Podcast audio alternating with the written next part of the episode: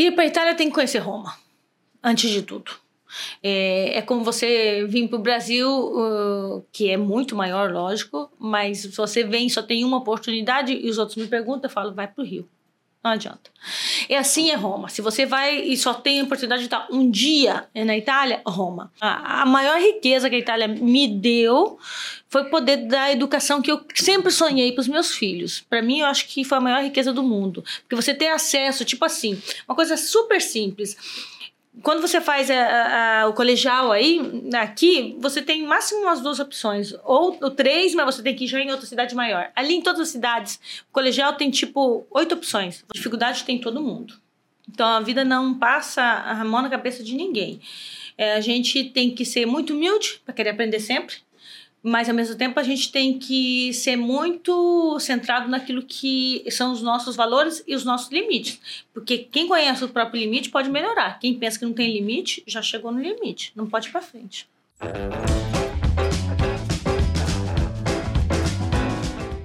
Café Brothers, episódio 69. Seja muito bem-vindo, Osmar Neto. Obrigado mais uma vez aí. É? Opa. E aí, Josevaldo Vadim, seja bem-vindo. Boa noite, obrigado. Eu depois achei de, que você. Depois de muito tempo, né? É. Não, é que um eu- dia a deixa eu- gente se encontra. Deixa eu né? explicar, é que eu sou estagiário, né? E universitário também, então Ah, eu estudo e tal, né? Trabalho. Tá desculpa. Então, É eu tenho uma vida. Não faz nada direito. né? É, eu faço várias coisas, faço várias coisas, mas nenhuma bem feita. Bom Esse é o segredo, hein? Esse é o segredo, hein? Universitário. Um abraço. Hoje tá lá no- na, na, na direção o Thiago Caetano Tamioso. Seja bem... O Henrique, cara. É, mas o Henrique não é engraçado, né? Só o Caetano. Seja bem-vindo aí. Mandar um abraço também pro Álvaro Lanza e pro nosso diretor Thiago Torari, que tá se recuperando, né? Deus abençoe, tamo Amém. junto aí. E aqui ao meu lado, né, tá o convidado que hoje está junto com a gente na, na mesa aqui, Caio. Obrigado aí, boa noite. Caio É. Antunes. Mais uma profissão para você agora, hein, Caio Você Antunes? viu? Vou, vou ver se eu tenho talento para essa profissão aí. Quiroprata, é isso? Fisioterapeuta, educador físico e agora entrevistador do podcast aqui do Café Brothers. E eu que vos falo, William Xandó, muito obrigado por você estar com a gente aí. Se inscreve no nosso canal lá no YouTube. Segue a gente no Instagram, né? A gente está em todas as plataformas digitais e esse é o nosso podcast. Netão, um, manda um abraço aí pra galera que patrocina o Café Brothers aí. Mandar um abraço? Tá tudo aqui já? Todo mundo Não, um manda abraço aí, né? pô. Faz um merchan aí. É, se for pra mandar um abraço, Tá tudo aqui, velho. Vamos agradecer a Celero Telecomunicações, mais uma vez disponibilizando o espaço 100% Café Brothers. Agradecer a Central Serviços, É isso aí. é, Gold Cereais e 454 Marketing Digital. Tudo que é de marketing do café tá relacionado a eles. Então os caras são top. Vai, pode ir firme neles. E hoje aqui também estamos recebendo um- uma grana aí da JK. Pega o dinheiro aí que a JK trouxe pra nós aí. Tem Aí, ó. vergonha, não. Tem vergonha. Pode ir. Aí, nós recebemos um, um dinheiro aí para as associações aí, ó, da JK. Ó. Tudo esse dinheiro aqui foi doado pela JK. Não, tá aqui o Aí, ó, vamos Silvio Santos, hein? aí, quem quer dinheiro?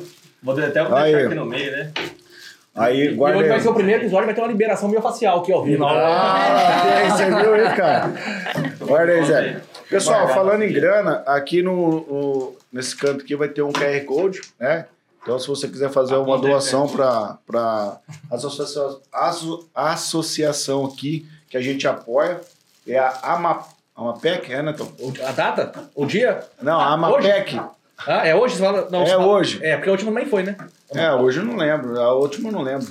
Aqui nós amamos a Mar e a Mapec. É, vai ter um QR Code que você Algum vai vai, aparecer ali, fala. é, você vai ajudar uma dessas Mostrar ali, né, associações. tá lá. Uma apoia as pessoas que têm câncer aqui na nossa cidade e a outra cuida das crianças que têm autismo. Então, para quem você doar, você vai estar fazendo bem ao próximo. E como é que tá as aulas do Instituto Xandó aí? Ah, pessoal. tá. Então, uma aula aí com, com o pessoal aí do Desop, aí, né? Do Zero Operador. Então, mandar um abraço para meus alunos aí. Formamos duas, duas turmas, né? Foi muito legal. Parceria com o Sindicato Rural.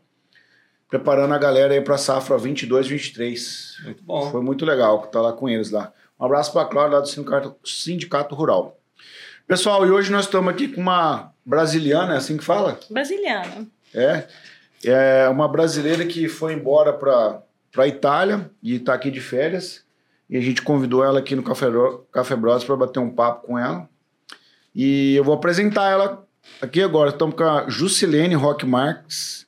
Para alguns é a Jucinha, né? Ela é empreendedora lá na Itália, né?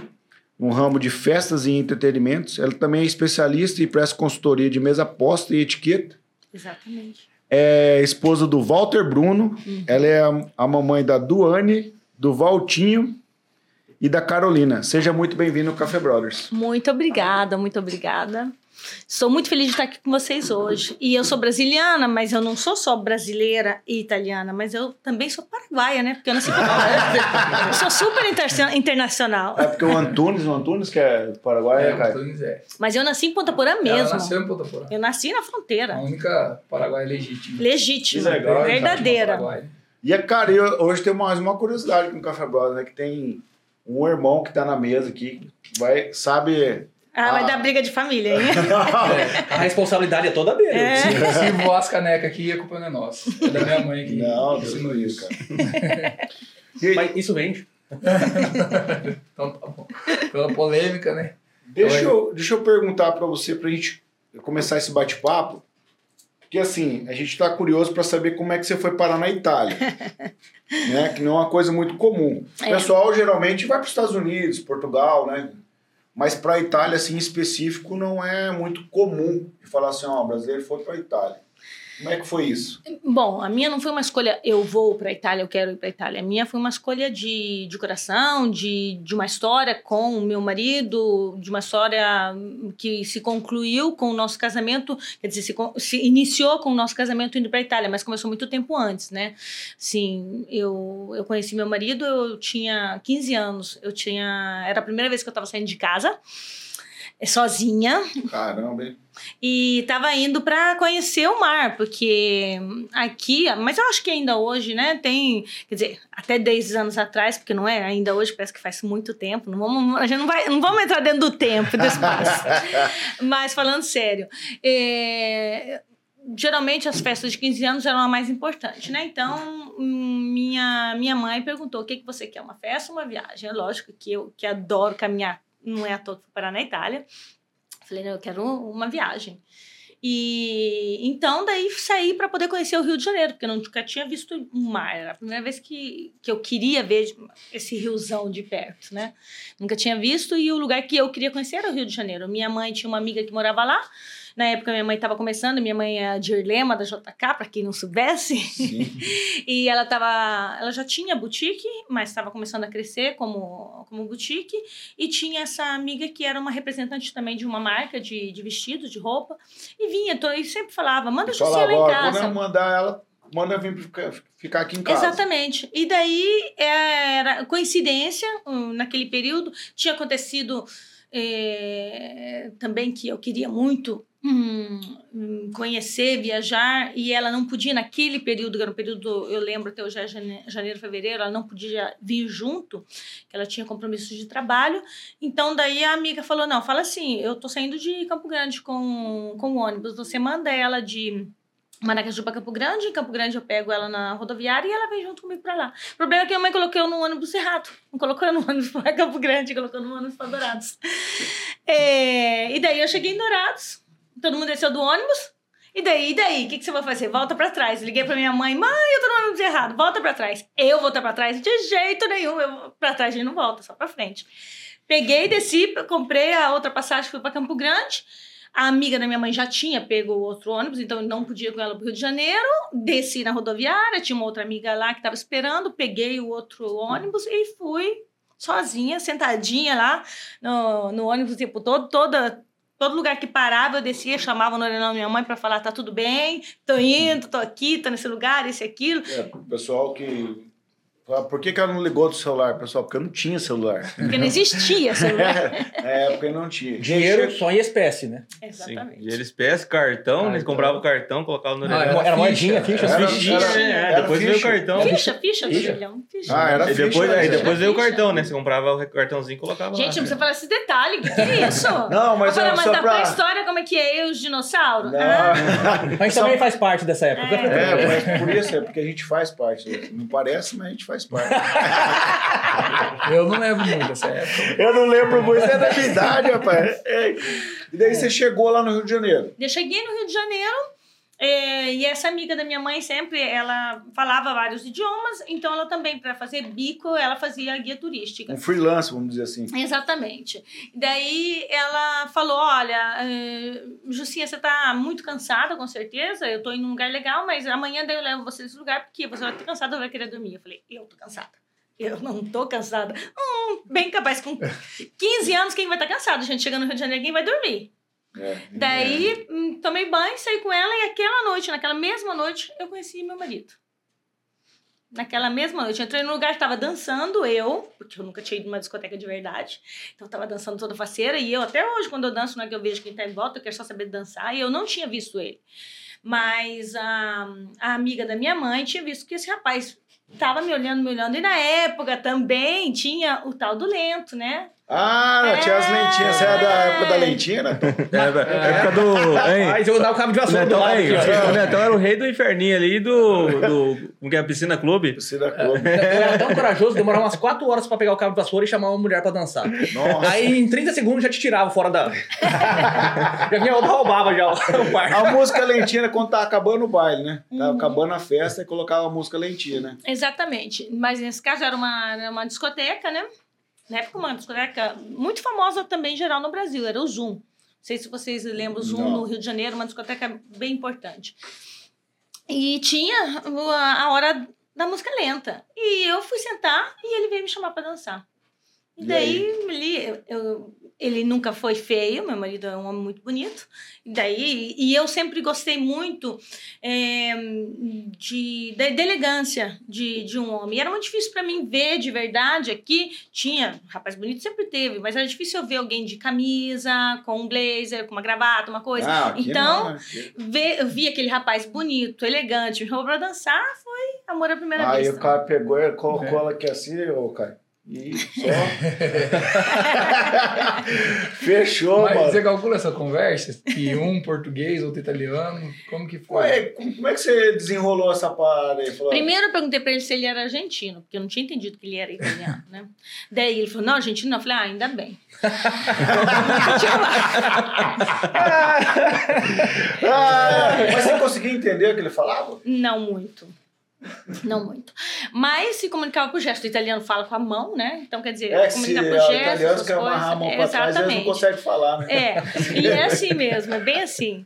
Né? E daí hum, a gente marcou de se ver no outro dia, ele estava em Copacabana, eu também estava em Copacabana, a gente se viu no outro dia, se viu no outro dia, continuou se vendo, tudo. Foi aquela paixão, 15 anos, adolescência, Ele lógico- tinha quantos anos? Ele, né? ele tinha 20.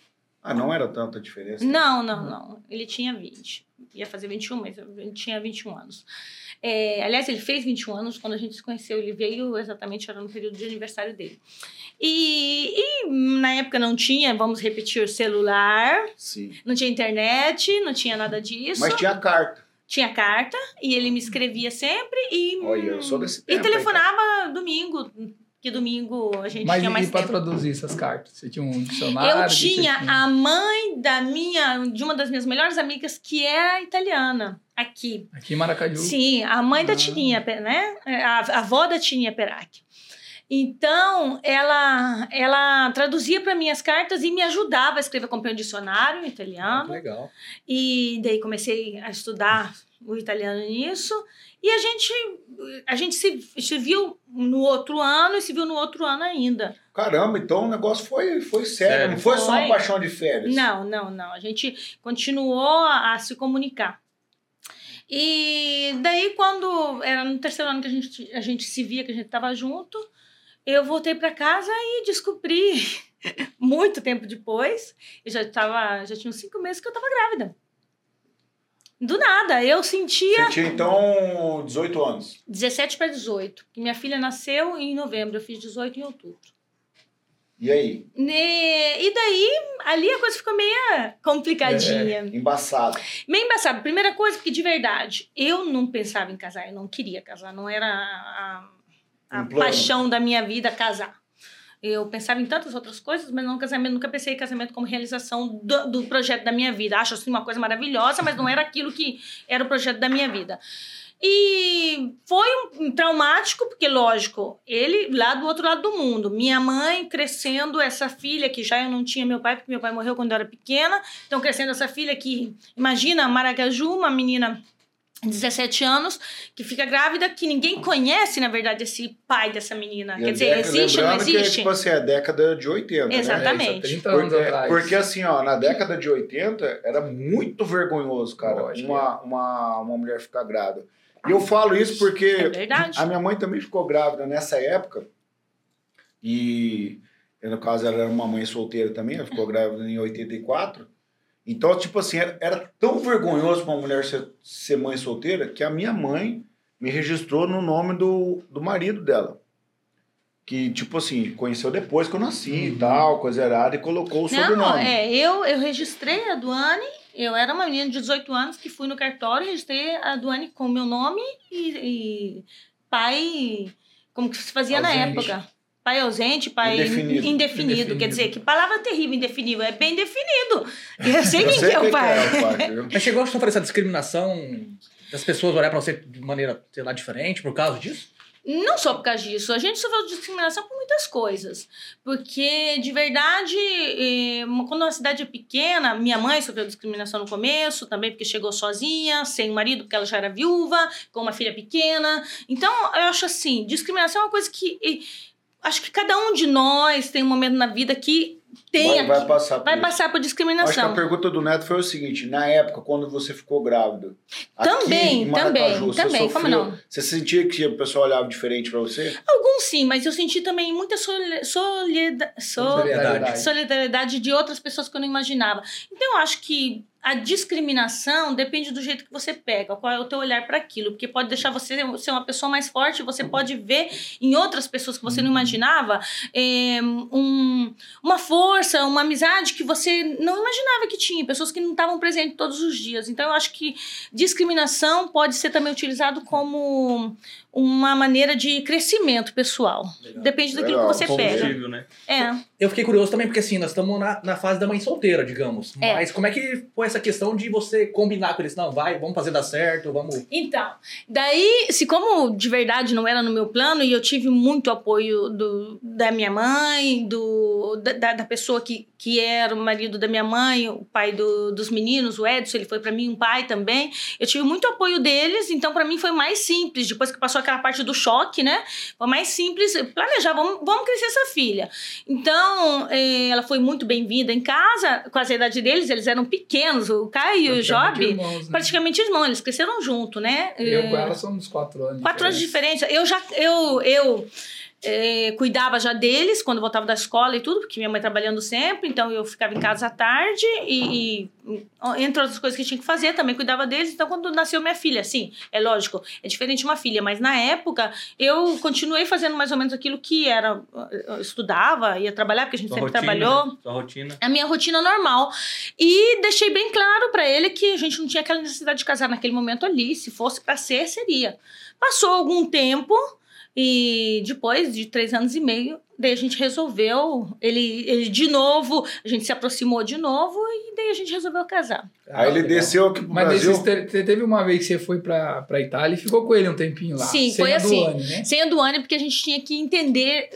É, para mim era muito importante que a gente estivesse junto, porque a gente tinha que estar junto. Não por causa do filho. Não por causa do filho. É lógico que o filho foi um motivo a mais pra gente poder de novo se reencontrar. Porque, na época, mas de boa, isso não é uma crítica. é, meu marido, na época, ele morava lá e eu morava aqui. Eu aqui não é que estava dentro do convento, ele lá não é que estava dentro do convento também. Então eu fiquei sabendo que ele tinha uma namorada fazia muitos anos. Eu não sabia disso. Ele ficou noivo. Pra deixar noivo. mais... Exatamente. Tá, merda, cara. Mas eu não sabia. de novela, mano. Tá louco. Mas é Novela da vida real, mano. Tá louco, cara. Você imagina... O cara tá pimentando isso. Ó. Não, mas é- Ela quer contar por mexicana. não. Contar. Ah, só- é. Só voltando, é, qual foi a reação dele é, Quando ele diante- ficou sabendo? É, diante dessa gravidez, por exemplo, ó, eu fiquei, tô grávida, né? Tipo Descobri, já achou que você dar um golpe, Não, coisa? porque é uma coisa que ele sempre falou, porque quando eu mandei a carta, porque lógico, não podia telefonar, era uma coisa muito difícil de explicar sem saber falar bem a língua. Então eu escrevi, escolhi bem as palavras para poder explicar, mesmo porque de verdade eu descobri Ah, de é estar grávida mais hein, pra mano? frente. Que fria, hein, cara? Ela é uma pessoa fria. Eu não vou escrever uma carta, mano, pra Tô Ah, falar. mas Mano, não, eu vai queria na avisar. carta. Você... Ah, eu podia ligar. Não, né? eu sou prática, eu não sou fria, mas eu sou prática. Eu sou muito prática, sempre fui. Caramba. Ué, quando eu tinha 15 anos, desci do, do Ah, porque assim, ano que você treina no outro. Eu acho que aqui ninguém foi pai na adolescência se não foi eu. Eu, eu fui também. Eu, o Tamil não foi, né? Mas, Foi ainda, né? assim, porque. Quase, quase. Porque assim, ó, eu, eu tô falando uma experiência minha, porque assim, ó, eu com 20 anos, a minha mulher ficou grávida. E, e ela tinha 17. É. E quando a gente foi contar pra mãe dela, não deu tempo de contar. Ela ficou sabendo, uma cidade pequena, Maracaju. É, é. Ligaram pra minha sogra e falaram que a, a Aline tava grávida, mano. E daí ela ligou pra mim e falou assim: Ó, vem aqui que minha mãe tá sabendo e meu pai tá sabendo e quer conversar. Não teve carta. É. Foi no cara a cara ali. Não, Não, eu pra minha mãe quem contou foi eu. É, e outra, ela não sabia falar italiano, e Ah, ele qual- também sabia falar português. Não, mas assim, essa apreensão, né, que Ah, a gente sim. fica, né, cara? É, não, daí a minha apreensão foi mais falar pra minha mãe. Falar pro, pro Walter já foi um segundo passo. Então, pra minha mãe, eu tive essa apreensão de filha adolescente. Eh, mesmo porque não tinha do meu lado a pessoa que falasse junto comigo, estamos grávidos. Era só eu que estava grávida. Então, aquilo sim, aquilo foi, foi mais difícil. Já informar o Walter, que na época era uh, o, o meu namorado de longe, é, porque era assim, O romance do, da praia. romance da praia, romance carioca. ali eu já, eu já me coloquei também no lugar dele pensando, gente, tá. Maravilhosa, Jusilene, sou apaixonada, como que não vai apaixonar? Sou linda, lógico. Então, é claro, Tá tudo aquilo que quer. Mas, gente, uma filha, não era isso que eu tava planejando. Como eu não tava planejando também. Ele não me obrigou. Não é que é uma história que fala, ah, gente, ele chegou, te obrigou. Não, não. Eu, eu, eu quis estar junto com ele. Então, quer dizer, era uma escolha bem Aí você foi lá, passou esse tempo com ele na Itália. não, daí eu escrevi uma carta e falei pra ele que eu tava grávida, mas que, primeiro de tudo, porque ele não conhecia nem minha família, gente. Ele conhecia só eu. Ele não conhecia minha mãe, não conhecia minha cidade, não conhecia ninguém. Ele conhecia só eu. Mentira.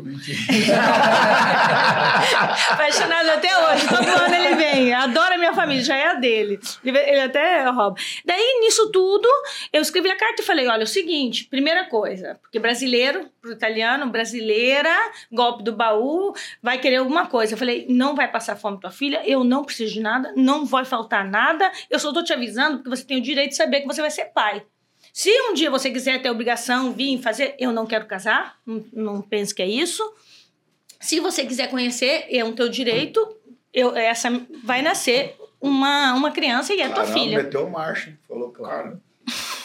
E aí? E daí passou, ele me escreveu contando a história, que ele era noivo, essas coisas tudo, e a gente passou dois anos sem se ver. Absolutamente. Apertaram pause na história. É, eu, por obrigação sempre, os primeiros seis meses, mandava uma foto quando a menina nasceu, com os meses, tá tudo bem, tá tudo certo. Eu fiz. Você não deu sinal, ok, é o teu direito. Mas dentro de mim, eu nunca tive raiva ou rancor, eu pensei, assim, eu sei o que enfrentei, mas é uma decisão minha ter enfrentado aquilo e eu levei pra frente. Eu falei, mais cedo ou mais tarde, com a filha, eu tenho certeza que ele vai pegar a responsabilidade. Eu não errei com essa pessoa, eu, eu sei, eu sou muito instintiva. Legal. Eu sei que essa pessoa é uma pessoa do bem, mais cedo ou mais tarde ele vai aparecer. E foi o que aconteceu. Depois de dois anos do nada, chegou minha mãe em casa. Enquanto isso, outras histórias, propostas de casamento que eu falei que não, e coisa, porque eu não queria ir embora, que eu queria Não, e ficar também, aqui. assim, naquela época tinha assim, os filmes do, do Poderoso Chefão, que tipo, todo mundo da Itália era mafioso, É. né? Então minha mãe. Pessoal, vocês não estão vendo aqui, mas eu queria que vocês vissem a cara do Thiago Tamioso que ele fez agora. Real. E tipo assim, ah, é um. Al Capone, é Al Capone. mafioso, é. Não, é- minha mãe achava E mesmo. não, e tipo, sul da. Itália ainda, né, mano? É, no sul É. da Itália, perto da Sul da- Sicília ali. É, que é. Aí sim. É, E daí a- minha mãe veio com essa carta onde ele falava que ele queria, explicando, pedindo desculpa de- da, ausência, isso aquilo, que ele queria- conhecer a filha. É, e falando pra mim levar ela na Itália, né? Daí eu falei: não, olha, eu não tenho nada pra fazer na Itália. Você também não precisa vir aqui em casa, porque eu acredito, eu não sabia se ele estava ainda com essa noiva, se ele já tinha casado, gente, eu não sabia nada. Então, quer dizer, peraí. Falei, você também não tem obrigação de vir em casa, porque é uma pessoa que às vezes você vai se sentir em dificuldade, sei lá como que tá a tua vida, como que você tá fazendo. A gente se vê onde a gente se conheceu, no Rio de Janeiro, um território neutro. E você conhece a tua filha. Doido pra viajar, né? Dois anos ir no Rio, né? É, você acha? Não, não, mas de verdade eu achava que era coisa melhor. Aí foi na casa da amiga de novo. Daí, não, foi no hotel. Daí fui no hotel, um, um mínimo hotel, lógico. Daí fui no hotel, ele conheceu a filha, tudo. Na verdade, realmente a nossa história foi muito importante. E quando a gente se viu, foi assim, os primeiros Tá, mas, dias. não, não. Eu quero saber disso aí, mano. tipo, você tava lá no hotel Aham. e che... como que foi esse sentimento? Você viu ele Ah, lógico. de novo? Passou um filme na cabeça. Nos dois. Só que é claro que eu. Ele, na verdade, ele tava mais. Ele tava mais nervoso do que eu. Ele, ele, ele tinha, era uma pessoa que ele se sentia em dívida comigo, né? Ou com a filha. Então é lógico que era normal que ele tivesse mais nervoso do que eu. Eu, vocês viram que eu sou uma pessoa um pouquinho prática, né? Muito fria. Então, de boa, sim. Lógico que eu Mas senti não- não emoção, deu- mas eu, viu, na não boa. deu um abraço, nada. Não, não, oi, tudo bom? Essa é tua filha? Caramba, Não é assim, cara. dois anos, pô. Ah, ele não. Bom, vamos. Já, já- Chegamos e ele tinha pego um quarto e com ah, um, um quarto De casal. de casal. Eu subi lá em cima porque eu cheguei antes dele. Subi lá em cima e falei, aqui tem um erro. Chamei na recepção e falou, por quê? Eu falei, não, porque aqui tem uma cama de casal, nós não somos casados e não vamos dormir juntos. Então, só ou me dá um outro quarto ou você separa as camas. Daí ele subiu, a hora que ele chegou, tava tudo separadinho. Mas era mais uma coisa que realmente, não é que, é que eu não queria de novo me ferir, não queria de novo Não, entrar com aquele naquilo. senso de proteção, né? Lógico. Poxa, eu vou, vou deixar o cara me zoar de novo. Não, e outro, você tá de parabéns. Você foi mulher mesmo, cara. Porque se eu fosse no teu lugar, eu ia fazer mesmo, calma aí, mano. Que não é bagunçado, não. Ficou dois anos aí. Aqui é o Brasil. tá. Mas, Bom, mas ele daí, do momento que ele, ele voltou de novo e conheceu a Duane, e a gente se encontrou de novo, dali pra frente eu posso te dizer que ele pegou todas as responsabilidades e até mais. Ele realmente, eu sabia instintivamente que a pessoa era aquela pessoa que ele se apresentou depois, sabe? Você pensou o alívio da- na cidade que de ver que era um homem jovem, que não era um velho, né? que era Verdade, jovem. verdade, isso sim. Porque era um homem que ninguém conhecia. Então, assim, todo mundo. Todo mundo pensava que eu tinha ido no Rio de Janeiro com o velho rico Vai italiano. vai lanche. Exatamente, exatamente. E eu não, porque se tem uma coisa, olha, eu, eu sempre, eu sou muito esteta, eu, eu gosto da beleza. Então, pra mim era muito importante. Eu não colhei até aqui. Tive muitos rapazes bonitos, às vezes de boa família, mas tem que ser bonito, senão. Hum. Ah, eu também, cara. Você viu? Aí, beleza. Nesse encontro, aí vocês decidiram ficar juntos. Daí, nesse encontro, a gente começou de novo a, a se frequentar. É, no sentido. Não, ah, Ele Namorar. falou. É, a namorar de novo a tá junto, mas eu sempre, ok, eu tô bem na minha casa, eu já tinha uma loja minha, minha mãe tinha aberto uma loja pra mim, tinha comprado, quer dizer, eu já tinha a minha vida de novo. Então não é que, ah, encontrei, ah, voltamos, vamos casar. Pronto, não, vamos devagar de novo. Daí ele veio pra cá. Daí depois ele me pediu pra ir pra Itália e ali ele, ali ele jogou a carta boa e me conquistou, porque ele falou: "Eu quero que você venha pra Itália, mas eu quero que você venha sozinha, porque eu quero ficar com você. Você vem fazer férias um mês, quanto, o que você quiser. Não que eu não queira ver minha filha, mas eu quero saber se entre a gente funciona aqui no lugar onde eu vivo. E daí ali eu falei: "Ah, então talvez eu dê uma segunda chance". Daí fui. Que, legal, hein? Não, mas se a analisar. Que ano que era isso, Maurício? É, 1980? 1989. Nós pegar analisar nessa Não, época. não, não, não, peraí, desculpa. 1993, quando a gente se. Tanta se... essa preocupação quanto a dele, né? Pô, será que realmente o filho é meu, né? No caso desse povo, né? Verdade, mas é né? verdade, Não, verdade. Não é, tinha DNA, não legal. tinha nada, né? Porque Aham. você não, tinha imagina. ratinho já, né? Eles foram Já tinha. DNA. Já Uhum. tinha? Tinha, Ah, tinha não. sim. é. Tinha Então, sim, tinha então, sim. in- Tinha. Eles foram até no ratinho. Você não ficou sabendo? Depois fomos casos de família. Skype, Um ratinho. Mas Mas tinha DNA, mas não, mas não. Mas você vê que legal, né? Não, não. Isso é uma coisa que, que realmente, por muitos motivos, ele nunca quis. Eu sempre me ofereci. Ele nunca quis. Ele nunca quis. Olha, ele acreditou. Ele é um gênio. Mas assim, que legal. é- Mas eu me ofereci de Você vê a boa. E ela responsabilidade, parece né? com ele, apesar Sim. que eu nunca vi ele. Sim. Você tá pondo em dúvida. Não, não. Eu vou que ela pode parecer com ela também. Parece um Mas- pouco comigo, um pouco É com ele. Com os dois, é misturado. O, o pior é que ele- ela parece mais com a família deles. Exatamente. Com as primas. Aham. E o jeito meio, meio brabo, assim, de italiano, é muito ele. E muita coisa brasileira ela. Ela é misturada. Ela é misturada dos E dois. aí você foi lá, ficou quanto tempo lá? Daí eu fui, Nesse- fiquei de férias. Nesse test drive lá. Um mêsinho mais ou menos. Daí depois voltei, daí dali a gente começou a falar em casamento. Ele começou a falar, quer dizer, não é que ele começou a falar em casamento. Ele falou é, um dia assim, do nada, hum, ele veio pra minha casa de novo. Daí naquele ano a gente se viu tipo sete vezes. Ele ia e voltava da Itália. Eu fui só uma vez pra lá, mas ele ia e voltava. É, daí, um das últimas vezes que ele veio, ele chegou ali, ligou e falou assim: Não, a gente não pode continuar assim, é, temos que ficar junto, vamos resolver o que a gente quer fazer. E eu falei de boa, mas de boa de verdade, nunca imaginei que ele respondia aquilo. Não, mas eu tô muito Mas bem tá, na minha você tá casa. no defensivo também, né? Ah, não, mas era verdade. Eu falei: Eu estou muito bem na minha casa, não tem nenhuma necessidade. Se é um que, dia. assim, eu acho que a Juscelene sempre teve o que a gente chama hoje de rede de apoio, né? É. É, que ajudava ela. Minha mãe não foi uma mãe que. No começo talvez julgou um pouco, mas depois foi aceitando e a Duane veio assim, muito bem-vinda, é, alegrando sempre a casa, foi criando. Então, assim, tinha essa questão dela se sentir bem aqui e acolhida também. E não só. Eu tive um exemplo muito forte de daquilo que agora é culturalmente importante do, do, do, do poder da mulher, né? Da mulher poder fazer tudo sozinha. Então, minha mãe, ela cresceu duas filhas sozinha, ela criou aquilo que ela criou sozinha, trabalhando. Então, eu nunca tive assim, ah, não vou conseguir porque eu não tenho marido, porque eu não tenho esposo, porque eu não tenho alguém do meu lado. Eu nunca pensei nisso. O exemplo era bom, né? Então eu não tinha aquele medo, ai meu Deus, agora eu tenho uma filha, não tenho marido, não vou. Eu falei, ai, que maravilha! Não precisei casar, já tenho uma filha, tenho as minhas coisas, tenho a minha independência, pronto, não preciso casar. Já vou deixar até um- uma semente aqui nessa terra aqui já. Exatamente, eu tenho tudo aquilo que sempre falando que eu não era uma pessoa tipicamente que queria casar, não era aquilo que eu tinha na minha Não era cabeça. O plano inicial não. Então, quando aconteceu, sim, lógico, não foi fácil, não foi simples, mas daí eu comecei a olhar o lado positivo e pensei nisso. E eu já tinha a minha independência econômica, já trabalhava, minha mãe já tinha pego para mim. Eu comecei ali, ali a minha paixão pelos aquilo que é a mesa posta, porque eu tinha uma loja de decorações, artes e decorações, e vendia pratos, vendia móveis, vendia essas coisas. Então comecei já a ter, a, a entender aquilo que eu queria para mim.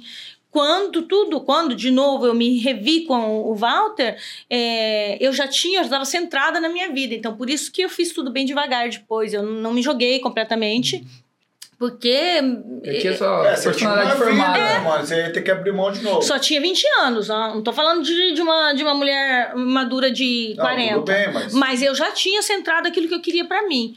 Então, era para mim era, era alguma coisa a mais. Eu tinha que saber que do outro lado aquela pessoa realmente queria muito uma família comigo, queria muito estar junto comigo para poder deixar o resto das coisas. Aí ele falou assim, ó, o negócio, é o seguinte, do jeito que tá, não dá, nós precisamos resolver isso. Daí eu falei pra ele assim, eu tô muito bem em casa, eu acho que vou sair da minha casa só quando eu for casar. Ah, então vamos casar. Esse foi o pedido de casamento romântico do meu marido. E daí você casou lá na Itália. Não. Aqui. Casou aqui. Trouxe a família Ah. inteira dele pra cá. Caramba? Eu falei, daí ele falou, então tá, vamos, vamos, vamos casar lá. Eu falei, não, não. Posso fazer uma, Casar uma aqui. observação? Cara, é o seguinte, é, é- é, até conversei com os meninos aqui. Numa outra oportunidade que você vir, eu quero te convidar só pra gente fazer um conteúdo Red Pill. Red Pill. Porque, cara, eu nunca vi uma pessoa tão, tão certeza e uma mulher, vamos dizer assim, Convicta. convicta do que ela queria com aquela idade, porque agora tem muita mulher insegura. Que, Mas- que, tipo assim, acaba aceitando qualquer coisa.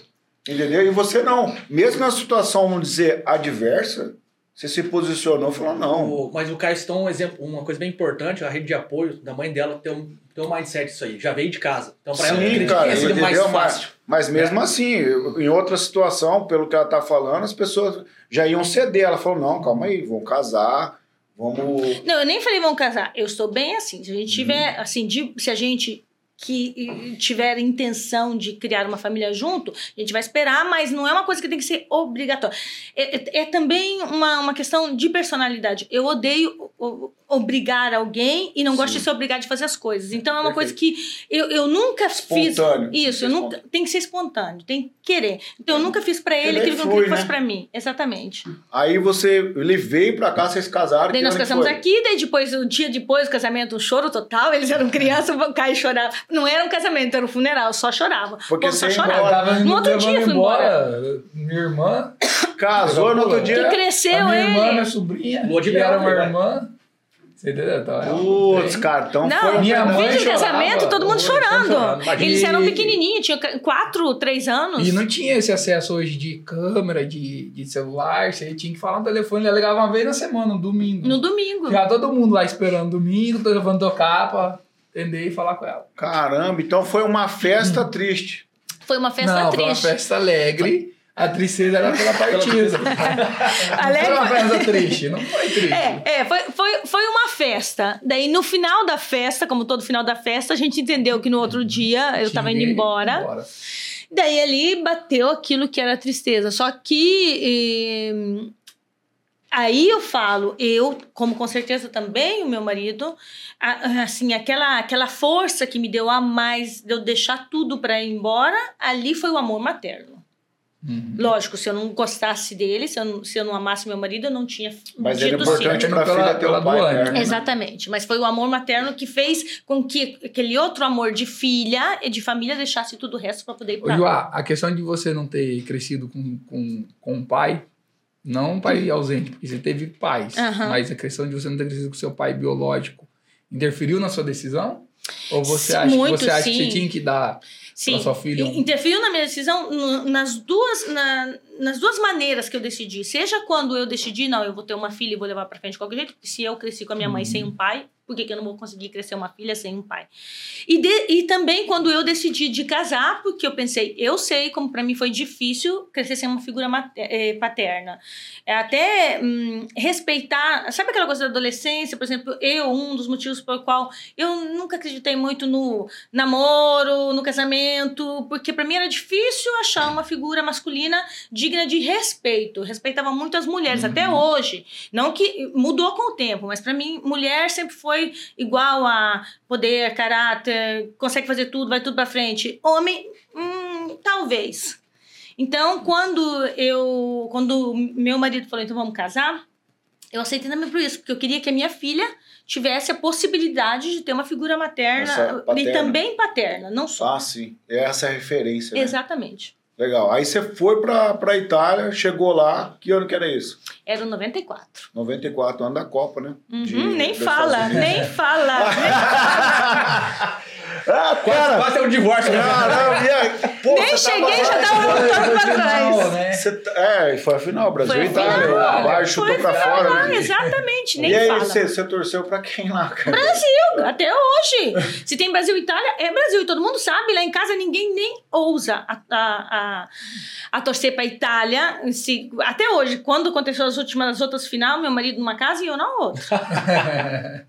Cara, E, e você que não falava língua, não falava italiano, Não como é que falava. você se virou lá, assim, no começo? Bom, primeiro eu sempre gostei muito de ler. Daí o que, que eu fiz? Eu levei os livros que eu gostava mais daqui em português e recomprei ali em, em italiano. E daí eu li em português e li em italiano. Li em português e li em italiano, para entender também aquilo que era o sentido das coisas. Assisti televisão, televisão ajudou muito. E como vocês viram, eu sou muito tímida, então pra mim era difícil falar, né? Não, mas na verdade eu não tinha, não tenho até hoje, eu não tinha medo de errar, então eu me jogava. Mas, 30 Caraca. dias tava falando italiano lá, conversando com todo Não, mundo. porque as pessoas acham que é fácil italiano, mas ele não é, É fácil. Não é Eu lembro que quando eu cheguei lá, eu só conhecia um- uma rua que tinha a, a tia que cresceu meu marido, eu conhecia uma rua que ela tinha me mostrado onde estava todos os supermercados, as coisas. A cidade é grande, não é é só uma rua, mas eu só conhecia aquela. Saía da minha casa, chegava naquela rua e voltava. E aí eles têm muito movimento de festa de santo, tem festa de santo direto lá, é é direto essas coisas. E um dia tinha festa desse santo. E daí aquela rua tava fechada porque era feriado. E daí eu falei, meu Deus, e agora? Daí eu fui, porque ali tem muito. As estradas são antigas, são pequenininhas, então você tem muito, como que fala, é, contramão, né? Então pode ir de um lado e só volta do outro. Então eu fui de boa, porque não estava fechada. A volta eu tinha que voltar por essa tal dessa estrada. E tava tudo fechado. E daí e fazia o quê? Duas semanas que eu tava ali, nem falava bem o italiano. De carro, é isso? De carro. Daí parei, desci e falava: eu, tenho, eu sou a es- esposa do Walter. Estilo Casa, que é a, a firma.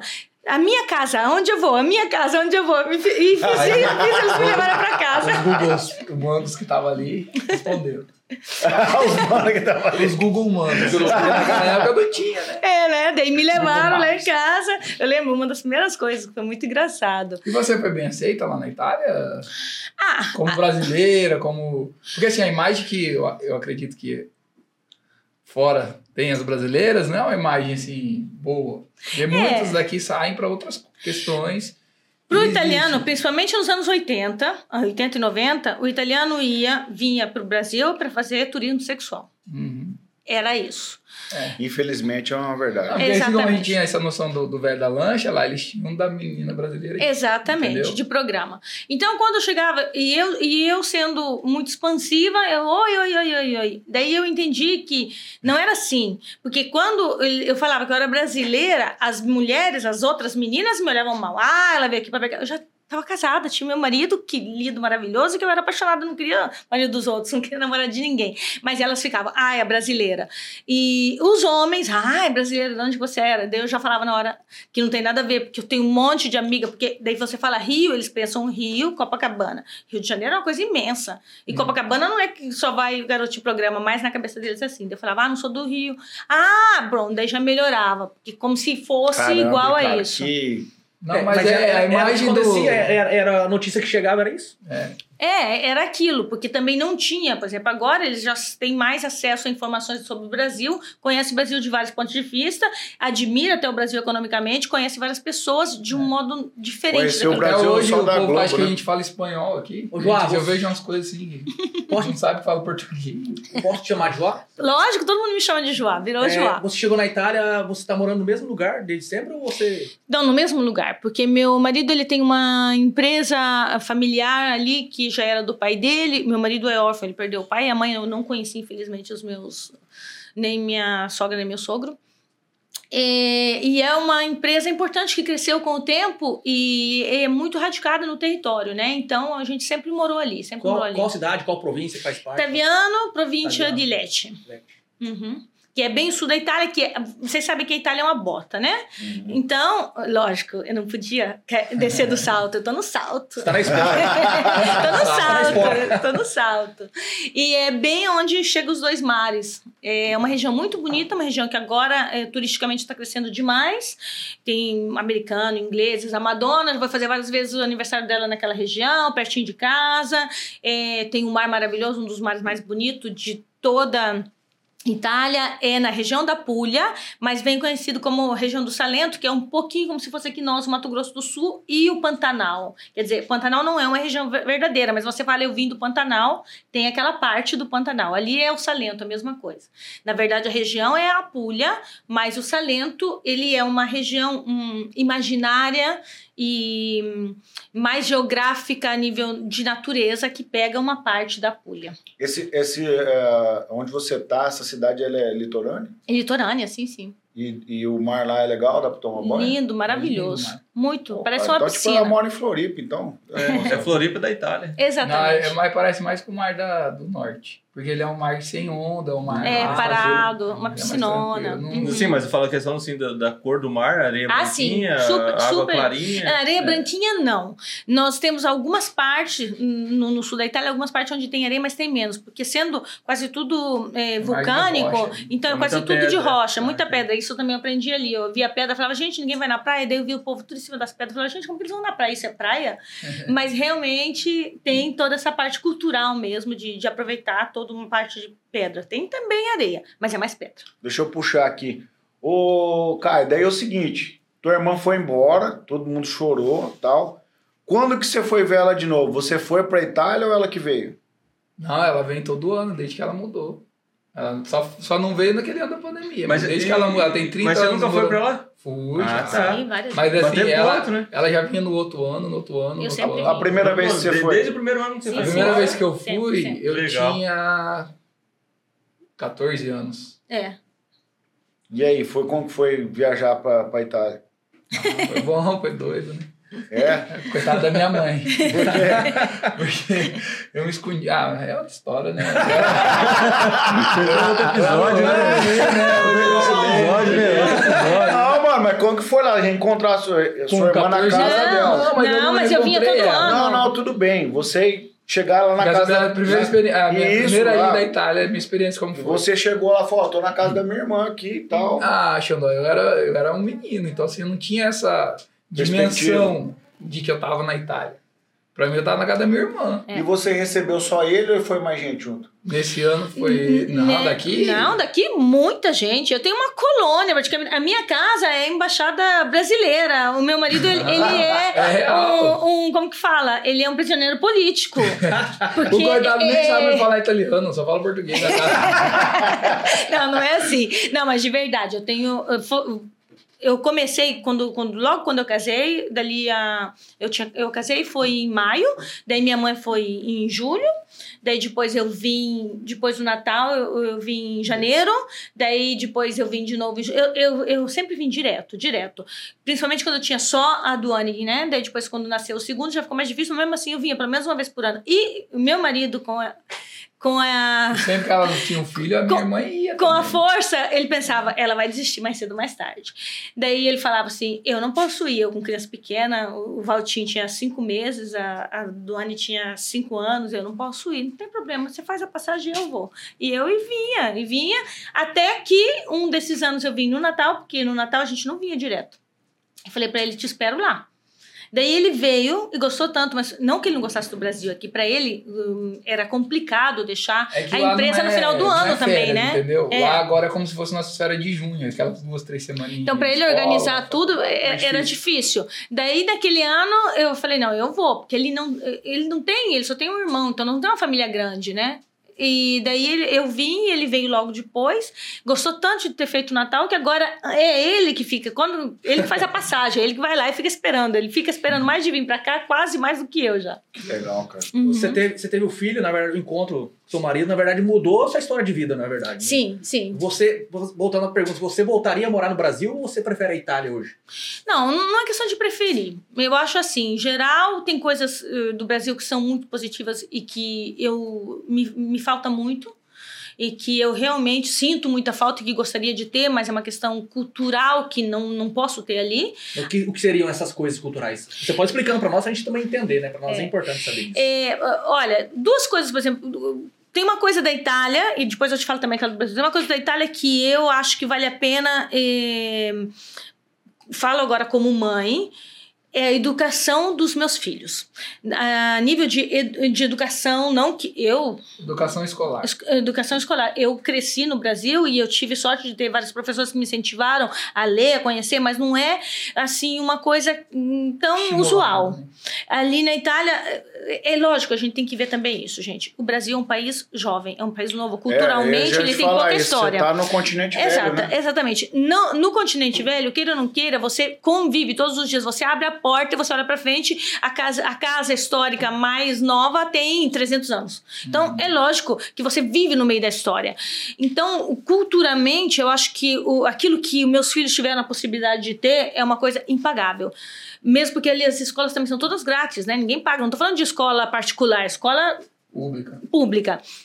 Então, isso é uma coisa que eu acho que assim, que eu não trocaria por nada. Em, em- infelizmente, não é assim em tantos outros lugares, não falo só do Brasil, Não, é outra coisa, por exemplo, você vai andar pela história, por exemplo, você tá viajando na Itália lá, então você passa pelo Coliseu, Exatamente. entendeu? Então, cara, você Natural, tá... né? Natural. Isso é riquíssimo. As obras cara. de arte que você tem para tudo quanto é lado, quer dizer, mesmo você não querendo, você tem eh, uma, uma quantidade tão grande de informação né? eh, visual, de, de informação cultural. Bom, o- a comédia, a Divina Comédia, que é de Dante Alighieri, nasceu, que é aquilo que é a base de- dos escritores até hoje, é italiana. Quer dizer, então, realmente, a Itália, assim como a França, mas a Itália tem um bens culturais, em geral, muito forte. O Brasil tem um. Do, do outro lado, que eu acho que é uma coisa que o europeu nunca vai poder ter. Essa capacidade de se reinventar, Se de se adaptar, de ver sempre a saída lá tem algum lugar, eu vou dar conta, eu vou dar jeito. O europeu ali, ele chega, ele para, ele programa, ele sabe, ele tem capacidade, ele é organizado, ele sabe, ele tem todas as informações possíveis, mas se O italiano um pouquinho menos, mas em geral também é assim. Mas se saiu fora daquilo que é o esquema dele, ele já fica, ah, não, então não é pra ir. Não é a gente, a gente se joga no meio, a gente vai lá, a gente vai até o final. Então isso é uma coisa que eu acho que, que faz do brasileiro e do Brasil um país com uma força, é, assim, que realmente a gente não sabe. O brasileiro acho não que entende. a palavra que define o que você disse aí do povo brasileiro seria a resiliência, né? É, resiliência, bem isso. Porque o brasileiro, tipo, é, deu ruim aqui, cara, vamos, vamos ver inúmeras saídas e possibilidades. É. O europeu, pelo que você disse, ele é mais lógico, ele é mais estratégico. Parou? Não. Vamos, não então não, não dá. Porque ele é mais Então, acostumado a programar, porque realmente aquilo que ele programa funciona. Talvez por isso a gente. aqui a gente não pode programar muito, não É sabe se vai funcionar, brasileiro, né? É. Então a gente já está preparado, não vai funcionar. Quando funciona, você fala, ah, funcionou, não preciso nem achar uma outra segunda solução, né? É, eu que sou brasileira dentro, lá na Itália, é exatamente, eu programo as coisas, eu já penso, pois é, mas não, não vai funcionar, e se não funcionar, eu já sei fazer assim. Então, plano B. Plano É. B. É, no meu trabalho, porque eu, eu organizo eventos, organizo festas, eu tenho sempre o plano B, né? Pode então isso já faz né? parte. Já faz parte da, da, da minha mentalidade. Um dos motivos pelo qual eu comecei a fazer esse trabalho ali é isso também. Isso fez um, ser um diferencial no seu, no seu ramo lá? né? Sim, para mim, sim. É, duas coisas na, naquilo que é o, o meu ramo ali.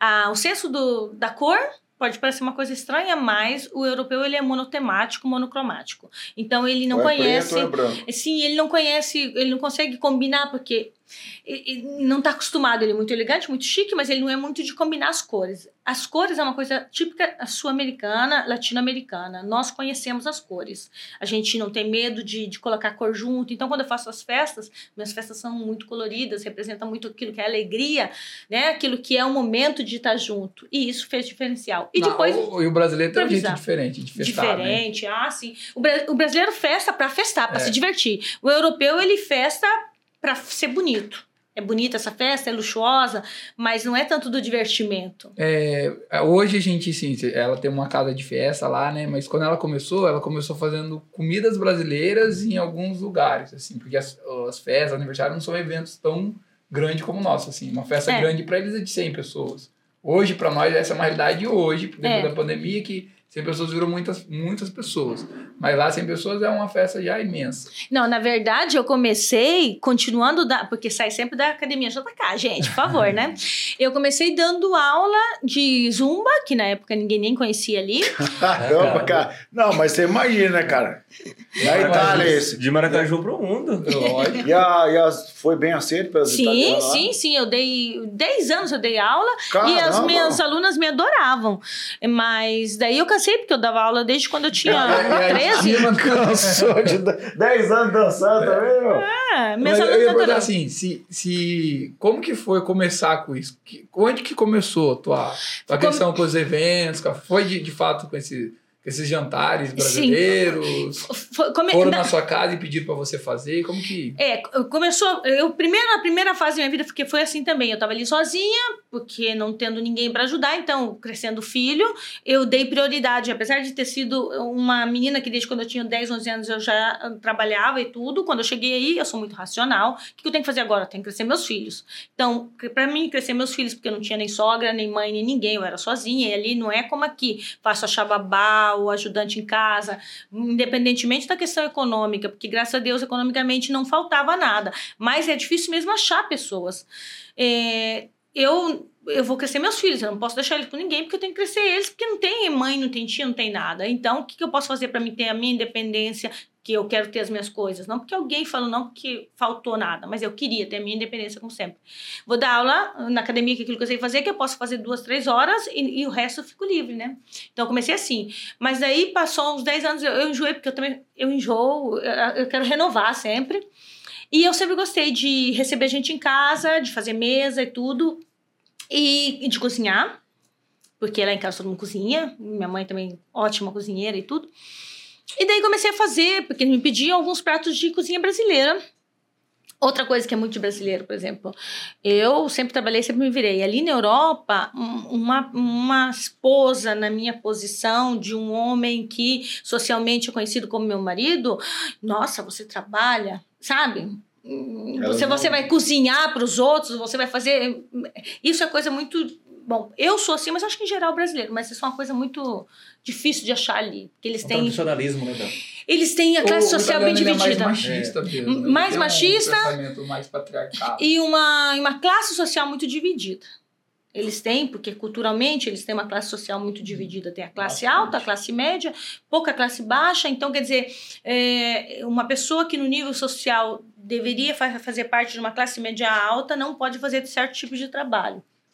Como cozinhar na casa de alguém ou fazer outras coisas.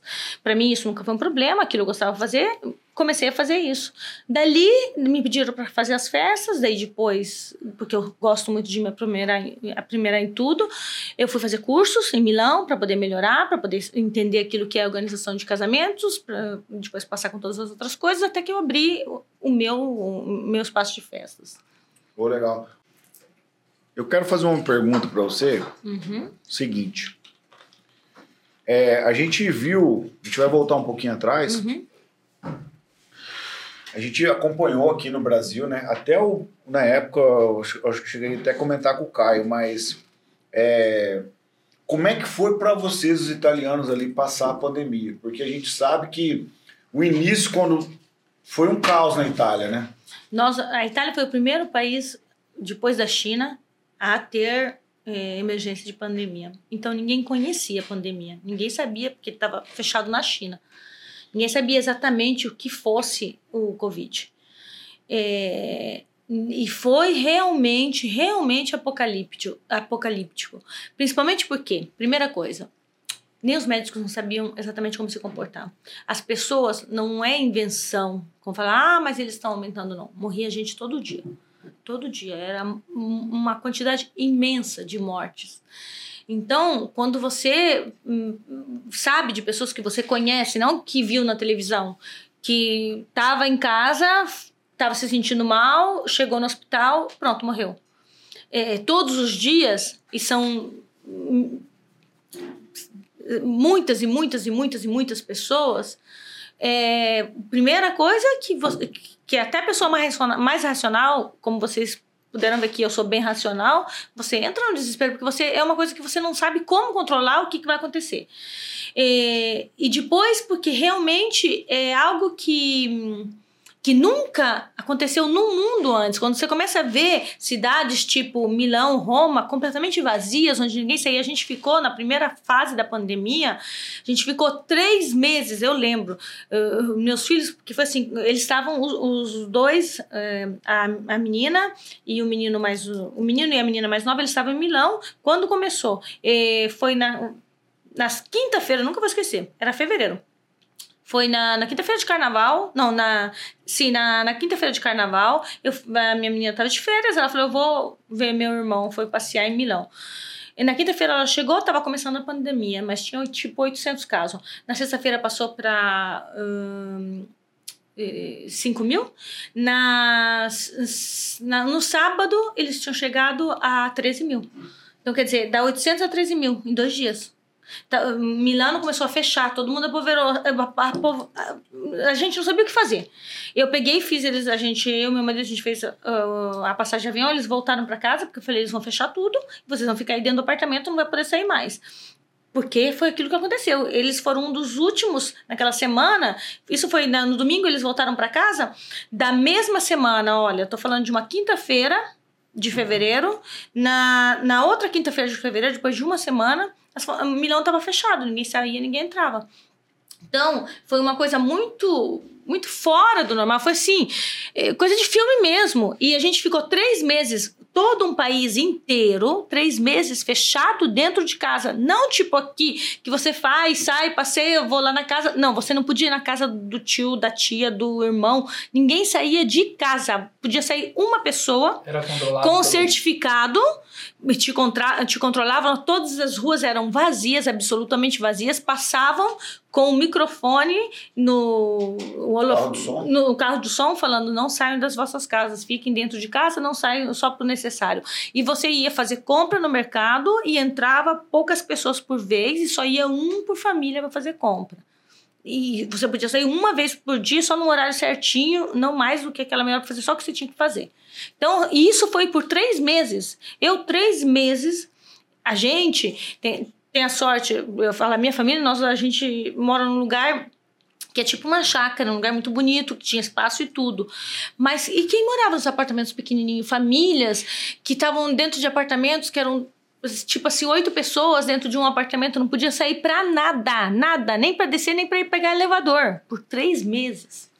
Foi, foi muito impactante, foi muito impactante, de verdade. Caramba, cara. E, e, você, e deu resultado? Deu, deu, Segurou? deu, diminuiu, daí depois, como três meses é muito, começaram a diminuir, a deixar as pessoas saírem mais, ali subiu de novo. Era, não tinha, era, era matemático, as pessoas se, se viam, tinham contato um com o outro, subia. As pessoas estavam fechadas dentro de casa, diminuía. Até zerar. E a gente viveu assim mais ou menos por um ano. Três meses fechado, um mês, dois meses mais ou menos controlado, não muito. Daí depois erguia um pouquinho e fechava de novo um mêsinho. Daí depois começava de novo até que chegou no verão. No verão foi mais aberto, porque no verão já ah, melhorou um pouquinho a situação. Acabou o verão, chegou de novo setembro, chegou a, a, a segunda onda, né? Que daí de novo morreram. Mas a primeira onda foi aquela que chegou mesmo no, em fevereiro e a gente viveu até junho, até final de maio. Aquela, aquela foi terrível. Morreu muitos idosos, né? Muitos idosos, mas depois, quando chegou na Itália, eles falavam que criança não pegava Covid, né? Então a gente já estava até mais tranquilo. Daí começou. Aí é que tá. É, é uma doença que mudava sempre. Começou a pegar criança, começou a pegar gente que não tinha problemas eh, respiratórios. E não é uma, uma doença que dava e assim, ah, tá bom, volta para casa. Não. Morria, as pessoas morriam. Ia e não voltava. Exatamente, morria sozinho no hospital.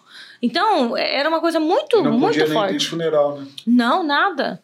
Eles, aque- aquele, não sei se vocês viram aquela imagem que para nós foi simbólica na Itália, de todos os carros militares com dentro, todos os carros armados com dentro, porque não podia nem tocar os restos mortais, não sabia, né? Se podia ser eh, também Foi contaminado, queimado, foi queimado. Vários, assim, o silêncio total de uma cidade e esses carros militares que passavam, esses, eh, esses tanques, foi foi uma coisa muito, muito forte, muito impactante. Tanto é que, por exemplo, as crianças que nasceram aquele ano, as crianças que têm dois anos, três anos, elas, elas têm um, um- uma dificuldade de socializar, porque eles, na Itália principalmente, foi criança que nasceu e cresceu dentro de casa sem falar com outras crianças.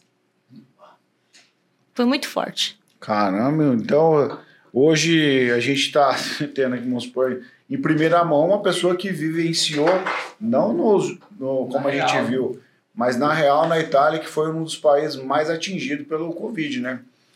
Então, e economicamente? Economicamente, aí a Itália, eh, sendo da comunidade europeia, tem um apoio muito forte, né? Então, a comunidade europeia tinha os fundos europeus para em caso de, de emergência. Então, na verdade, eh, economicamente, teve assim uma divisão bem grande do tipo hum, pessoas que já não estavam bem porque saía fora de uma crise econômica europeia que foi mais ou menos 10 anos atrás, que deu um, um baque em, em muitas pessoas que não estavam economicamente bem. Eles estavam mais ou menos no- na corda bamba. Daí chegou a. a O Covid? o Covid, daí eles fecharam completamente. Mas a maioria das pessoas que já estavam bem e que não tinham muitos empréstimos, porque a economia europeia é muito diferente disso na economia brasileira. Quase todo mundo eh, tem poucos, tem muitas taxas, mas tem, tem quase todas as empresas têm que dar bastante garantia. Então, as empresas são empresas que têm uma, uma base econômica sólida, real. Então, ela não entrou tanto em crise quando chegou. Não é aquela empresa, tipo assim, você chega no final do mês e não tem dinheiro para pagar. É aquela empresa que tinha fundo. Mas quase todas as empresas ali são assim, sabe? É um país que, que tem, daquele ponto de vista, uma, um grande apoio econômico, né? Que é uma comunidade forte. O governo ele fez alguma coisa social tal para ajudar quem, quem Sim, quem- sim, teve fundos europeus para quase todos os tipos de empresa. E, Para de- quase todos. e depois como que foi? Porque tipo assim, é, a gente veio batendo um papo tal, né? Tava legal, né? É o que que acontece, não? Porque você vem, você, você tem um- uma empresa lá de festa, né? Sim, eu, por exemplo, o meu setor foi aquele que mais perdeu. É o primeiro, O né? primeiro. Porque ninguém vai, vai festar, não, não tem festa. Não, não podia. Era proibido? Era fora da lei. Eu era uma fora da lei, uma foragida. Se eu fizesse festa, me prendiam. Então, realmente, ficou fechado. Eu tive a sorte que o imóvel é meu. Eu não tinha funcionário, não tinha que pagar para ninguém. Mas tantas outras pessoas tiveram que fechar. Muita gente do meu setor As fechou. academias também, né? A academia também. É, é, é, tipo, a academia, é, entretenimento. Tudo aquilo que é Shopping, contato, a parte social em geral. Parte Isso. social em geral. Foi. Aí, como que foi a, a reabertura? A reabertura foi a gaiola das loucas, todo mundo saiu correndo. Porque todo mundo queria. todo mundo queria tudo. livre. Nunca teve, por exemplo, porque tendo também possibilidade econômica, discotecas, gente que não gastava muito em bebida, isso e aquilo, garrafa de champanhe para todo quanto é lado. Viagem, melhor hotel, porque estava todo mundo fechado. Não, Então, outra a coisa, vai pandemia que é a saiu na última, hora. a última viagem. Exatamente. Então, é, é, mas isso é uma questão psicológica, né? Porque depois das grandes pandemias, que foi também no, no passado, depois da peste e tudo, teve aquela coisa de querer liberdade, o ser humano procurou ele Socializar. socializar, mesmo quem não era muito do socializar, porque ele entendeu quanto é importante aquela liberdade que ele achava que, que é Que normal. né? Que nunca ia perder, né? Que nunca ia perder. Então teve essa coisa mesmo de verdade, tipo, gaiola das loucas, todo mundo saiu, todo mundo fazia de tudo e mais um pouco. E aí você foi, fez muita festa. né? Sim, eu trabalhei muito, tô trabalhando muito, graças a Deus, tô trabalhando muito bem. Eu tava aqui, mas eu tinha uma festa domingo. Tava lá os meus funcionários que montaram, fizeram as outras coisas também. Então, Então foi muito bom para esse setor aí do entretenimento, foi muito bom. foi bom depois. Não, não. Quem, quem aguentou? abriu. Pós-pandemia, né? Pós-pandemia, sim. Pós-pandemia foi muito bom, foi muito bom. Abriu. E uma curiosidade minha lá, é, é, assim, não sei se é a dúvida do pessoal. O, ao- o italiano, ele cuida bastante da saúde? Ele faz academia, ele come bem, como que é? O italiano tem uma sorte muito grande que ele tem a melhor, hum, melhor matéria-prima para quando seja aquilo que seja a comida, a culinária. Ele tem uma dieta mediterrânea que não é dieta porque a dietóloga falou para você fazer, é, é, é a alimentação de todos os dias do italiano que é muito saudável, porque é, é uma alimentação feita de pouca fritura, pouca gordura, é, feita de muito peixe, feito de de muita verdura, feito de massas, mas não as massas cheias de molho, também massa muito simples, muito fácil. Então, na verdade, na Itália é tudo uma delícia. É difícil, quer dizer, é impossível você fazer dieta na, na Itália só. só que é tudo é assim muito saudável. Então, se você sabe se controlar, você pode comer sempre bem, sem exagerar. E o pessoal assim faz, faz caminhada. Sim, vai- vai sim, na agora academia. tá começando. Na, na, na Itália, a Itália é o país da moda, né? Então a Itália tem a cultura da magreza, mas não da preparação física. Agora que eles estão mudando, principalmente as mulheres, magra, mas daí vai na praia. Ninguém malhou. Tá- é só magra. Não vou falar. Exatamente. É só magra. Agora tá mudando. Agora tá chegando aquela parte também de você se cuidar, de cuidar o músculo, de cuidar a tua parte eh, física de uma maneira ma- mais saudável. Tipo assim, Tonificar mesmo. tonificar. Eu não, não tem que ser magra, eu tenho que estar bem com o Ah, meu não, corpo. porque daí fica aquela parece que derreteu, né? Exatamente. Parece uma salica da... Exatamente. tá magra, mas tá derretida. Uma Exatamente. coisa, quando tá de biquíni é outra, né? Ah, foi, entendi, por isso que ela deu risada, então. Porque eu não escutei. Que de roupa é uma coisa, aquela elegância. Ah, quando sim, vai pra sim. praia, Que daí só emagreceu, não tem nada tonificado, tá entendeu? tudo. Aí derreteu, mano. Ah, é que assim, a gente imagina, porque pela culinária, como ela falou, que é é muito boa da italiana, e quem tá lá deve saber muito mais ainda, a gente imagina que todo mundo é obeso, né? Porque todo mundo come demais. Mas aí tem uma Não, diferença mas- boa. Não come demais, mas aí tem uma diferença cultural boa. Tipo assim, se você vai no norte da Itália, É muito bom. São é- quase é todos magros. mesa. Se você vai pra parte do sul, se você vai pra Nápoles, se você vai pra Sicília, até na, na minha região também, já são mais cheinhos. O pessoal do sul come muito mais e, e come uma quantidade de coisas também mais fortes. Por exemplo, Nápoles, gente, uma delícia. A pizza, a- tudo aquilo É, que é a frito, pizza né? Mas- Churrasco tem lá? Churrasco? Não, porque ah, tem, mas não é como churrasco brasileiro. Primeiro de tudo, porque não tem a matéria-prima que tem aqui. A carne italiana, ah, principalmente a bovina, não é, sem ser aquela da região da Toscana, não é boa como é aqui. Tanto é que a carne brasileira é a melhor que tem, não, é, não E é adianta. caro lá a carne. E é super caro, então não dá. O churrasco é tipo assim, um bifinho passado, um espetinho, não, não, não tem Não é essa fartura que a churrasco gente a aqui. gente, não. Tipo, amanhã a gente vai fazer um costelão, Então não tem lá isso. Não, tem até, mas é difícil você achar com a qualidade de carne, quase tudo é carne confinada, não é carne boa, realmente, né, que tem sabor. O que é muito bom é a carne de porco italiana. A carne de porco italiana é uma delícia. É o porco italiano, né? Era de gravata. Não, um porco italiano. Não, mas, mas lá também, sim, a gente come bastante, só que é servido, né? Tipo, É. é um prato, acabou. É, não tem aquela coisa de Ah, todos tá, os não, pratos. Não é, tipo é assim, travessa, assim. então eu e o Não, Netão e não já mistura, mal e não né? mistura as coisas. Já passei fome só de ouvir. Tem o primeiro prato, não, não comentem comer mais, você tanto. não pode, Tem entendeu? o primeiro prato, que tem, tem o antipasto, que chama antipasto exatamente, que é antes do pasto, que você experimenta, tipo o petisco nosso, mas um pouquinho mais é, é, substancioso. Daí tem o primeiro prato, que é sempre- quase sempre massas ou risotos, que é servido separado no teu prato, não, não vem assim aquela coisa no meio. E tem o segundo prato, que é a base ou de carne ou de peixe. Mas não se come tudo junto, porque Ai. a cultura é, gastronômica da Itália, é, você tem que sentir os sabores. Então, se você coloca tudo junto, se você coloca macarrão com feijão, você fala, ah, que delícia, ok. Mas você não sabe o gosto do feijão, você não sabe o gosto do macarrão, é tudo uma coisa só. É, não, não pode. É um crime se você colocar feijão no macarrão ali, olha é. É verdade? Não pode. Não pode? Não, não pode, de jeito nenhum. E- e Não, não, é, é- é um, é um crime contra a comida. É, não pode. Comida, isso vocês têm que aprender na Itália. Se tem uma coisa que é coisa séria na Itália, é comida. Por exemplo, é colocar séria. queijo num macarrão que é feito com peixe, não pode. Não, porque o Ela, o queijo. Job, ela brigou com o Job, o Job foi escondido na cozinha colocar lá o queijinho dele. E ela, ela tirou o prato Tirou o prato, e não comeu. É minha obrigação ensinar pra eles culturalmente o país onde Não, eles estão. faz sentido, porque se fosse pra comer tudo misturado, batia no liquidificador, né? Exatamente. Mas isso aqui é interessante, você pega assim, os, os descendentes que vieram da Europa, os alemães, os, os italianos, por exemplo, minha, minha família é italiana, é alemã do Rio Grande do Sul. A fartura que tem na salame, cuca, que Chimia. Eu, eu achava que isso aí era uma coisa que vinha de lá. É, mas é o jeito que. Os, quem colonizou aqui eram mais os camponeses. Então eles faziam a comida com o que eles tinham aqui, né?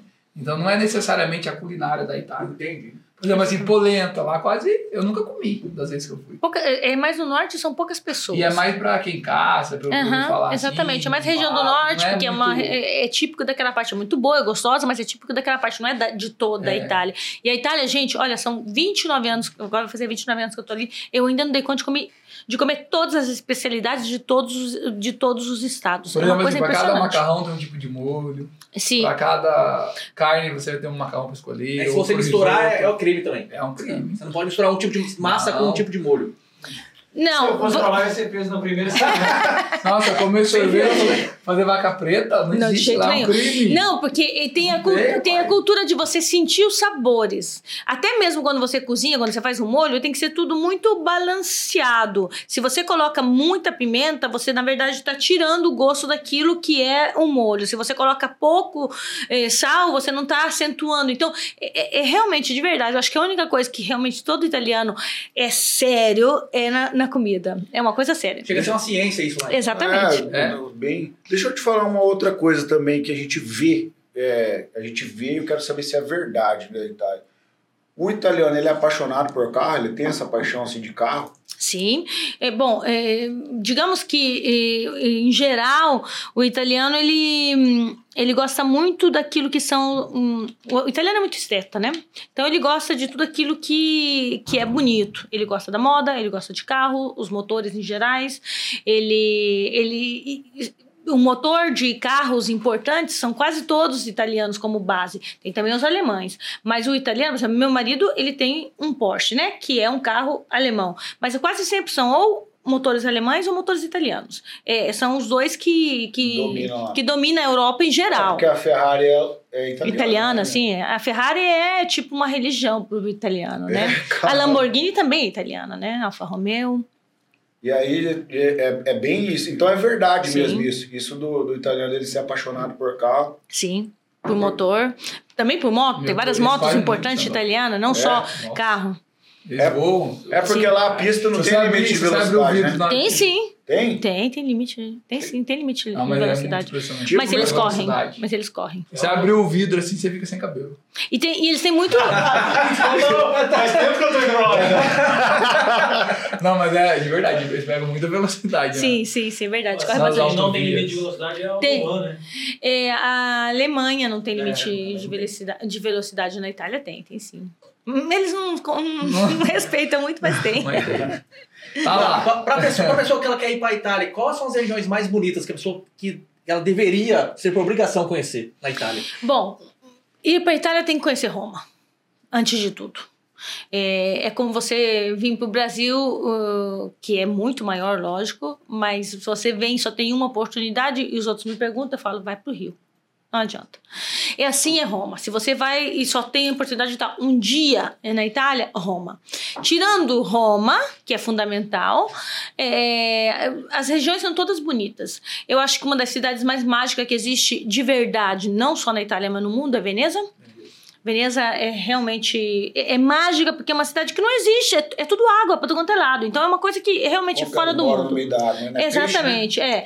Então, eh, Veneza é realmente muito importante.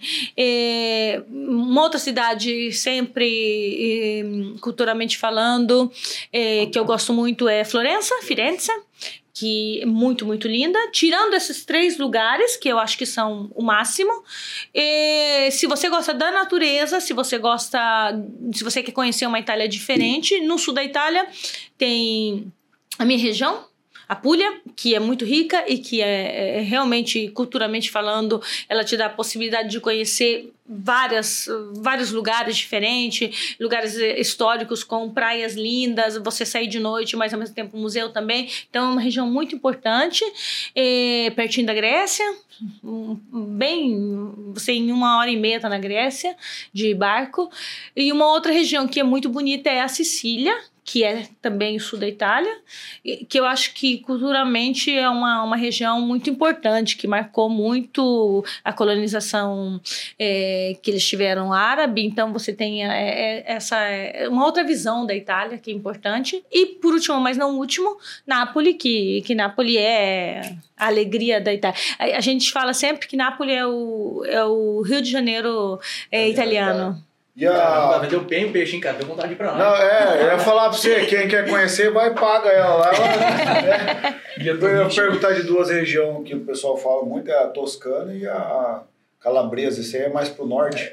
Calábria no sul. A Calábria não é uma região, é uma região bonita, mas não é uma região muito desenvolvida. Na verdade, é, é- é uma região muito bonita, muito linda, mas não é desenvolvida como pode ser desenvolvida, por exemplo, a Sicília.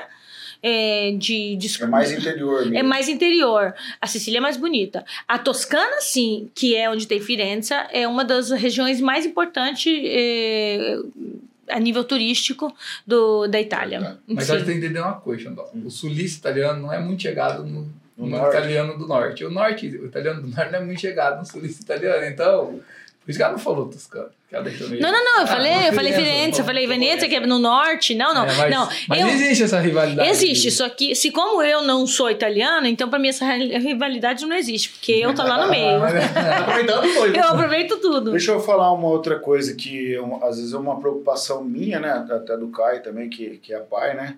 Criar filho na Itália é, é um desafio também. Eu acho que criar filho é um desafio sempre, né? Em qualquer lugar do mundo. Porque você, quando você vira pai, você vira mãe, e, a tua vida muda pra sempre. Casamento pode acabar, filho não. Tá sempre ali. É, não tem ex-filho, né? Não tem ex-filho. Você não é ex-pai, você não é ex-mãe. Então, eu acho que você crescer filho em qualquer lugar do mundo, a responsabilidade é sempre muito grande. Lógico, aquilo que eu te disse, que eu falei pra vocês no começo, a, a maior riqueza que a Itália me deu foi poder dar a educação que eu sempre sonhei para os meus filhos. Para mim, eu acho que foi a maior riqueza do mundo. Porque você ter acesso, tipo assim, uma coisa super simples quando você faz a- a- o colegial aí, aqui, você tem máximo umas duas opções. Ou, ou três, mas você tem que ir já em outra cidade maior. Ali em todas as cidades, o colegial tem tipo oito opções. Você pode fazer científico, você pode fazer o linguístico, que você já aprende três línguas e sai dali. Você pode fazer o industrial, industrial onde você já segue uma profissão. Você pode fazer ah, virar magistral, né, que tem aqui eh, também. Mas tem pelo menos umas oito opções. Então já dali você já tem o artístico, você já tem uma base quase de faculdade, de, de que realmente e sempre de uma, educação referência pra vida adulta. um- e sempre uma educação gra- gratuita que vem do governo. Então, quer dizer, não é uma coisa que só tem acesso quem tem possibilidade econômica, são todos. Então, isso é uma coisa que é uma vantagem. Aquilo que talvez no Brasil tem vantagem um pai quando uma, uma mãe é que no Brasil a gente tem ainda muito aquela parte humana que, que na Europa, onde eu moro não tem, tem mais, porque o sul da Itália é mais humano, mas em geral na Itália, em geral na Europa, a parte humana ela falta um pouquinho. Então aqui essa essa eh, capacidade que a gente tem de viver muito intensamente os sentimentos, as emoções e a gente passa isso para os nossos filhos é uma é algo culturalmente falando que é muito forte. É nosso o nosso sentido da família, nosso sentido de O afeto, né? Calor de humano. afeto, o calor humano é, é muito mais forte. E tem uma coisa muito boa do, do brasileiro, não digo todos, mas é, é uma coisa que tem muito mais. O brasileiro, ele se importa mais com o outro. O europeu, ele não é ruim, só que ele não foi educado para se importar com o outro. Ele passa realmente, teu amigo porque é teu amigo, mas se não é teu amigo, ele passa do teu lado e não tá nem aí. Então isso é uma coisa Um pouco mais frio, né? É, Perguntar também essa. A gente está nesse bate-papo aqui, abordamos vários e vários assuntos, coisas variadas. Mas assim, a gente sabe que todo lugar que é bonito também tem a sua parte feia, a sua parte crítica. Por exemplo, a gente estive lá em São Paulo esse ano lá. É, São Paulo é emblemático a Avenida Paulista. Todo mundo fala, nossa, Avenida Paulista tal, Museu do MASP, coisa errada, mas também tem as periferias, né? lógico. É, e a gente está falando de um continente que tem mais de 500 anos de, de- Uhum. de história. Mas sem essa questão, às vezes não sei pela região tal, mas assim, num todo, como você vê lá, essa questão da droga também preocupa a Itália? Sim, porque é por um motivo diferente. É, num país como o Brasil ou um, um país latino-americano, um país onde tem uma economia mais frágil e tem muita pobreza, o problema da droga é às vezes uma falta de saída para aquilo que é economia e pega muitas pessoas desse ponto de vista. Na Europa é o contrário. É, a droga é um problema porque eles têm tudo. Então tem tédio, não sabe o que fazer da vida, eles não têm que lutar para aquilo, não tem que ir atrás, então o tédio faz com que a droga seja assim, uma opção como qualquer outra. Vou, vou, hum, vou chupar bala, vou me drogar, porque ah, é diferente, vamos ver. É, tanto é que a droga que ali é mais usada é a cocaína, que é a droga que acelera tudo, porque eles realmente têm muito tédio. Agora tá chegando, o crack tá chegando muito forte, Nossa, cara. sim, que antes não tinha, e, e é uma, uma, uma coisa, é, socialmente falando, é, interessante analisar, porque chegou com força depois da pandemia.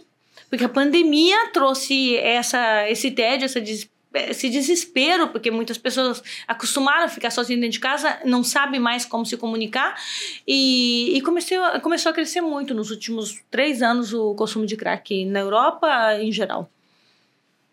Poxa, a gente nem imagina, né? Eu acredito que deve ser um, até um problema mundial, né? Porque assim, querendo ou não, todo mundo passou pela, pela essa questão da pandemia. Sim. E assim, hoje eu acho que tão, a questão tão falada é a questão de saúde emocional, né? Hoje a gente, a gente precisa lidar com isso, né? É uma das terapias que mais cresce, né? A terapia Exatamente. emocional. É. E tem coisas que a gente vai colher que a gente nem sabe ainda, né? É, Por é verdade, disso. verdade. Então, realmente, eu acho que é uma sociedade que agora, nesse momento, em geral, tá certo aquilo que você falou, é muito frágil emotivamente, psicologicamente. Tem quem tem preparação, principalmente os mais novos, porque eh, a gente que tem preparação de uma vida diferente, que a gente passou por essa pandemia, mas a gente passou por essa pandemia já pessoas adultas, ou de 30, ou de 40, ou de 50, é diferente. Quem passou por essa pandemia de 20 anos, de 15, de 13, de 12, é, é complicado, é complicado. Ainda mais pra, na, Itália, que foi uma- realmente uma coisa ainda absurda, né? Que realmente parou tudo. É. Aqui no Brasil foi mais flexível, mas... É, eu vim pra cá uma vez, eu consegui, é, depois de, de quase um ano, eh, assim que eles abriram as, as fronteiras, eu vim, por motivos de família, porque minha mãe estava aqui, daí eu vim.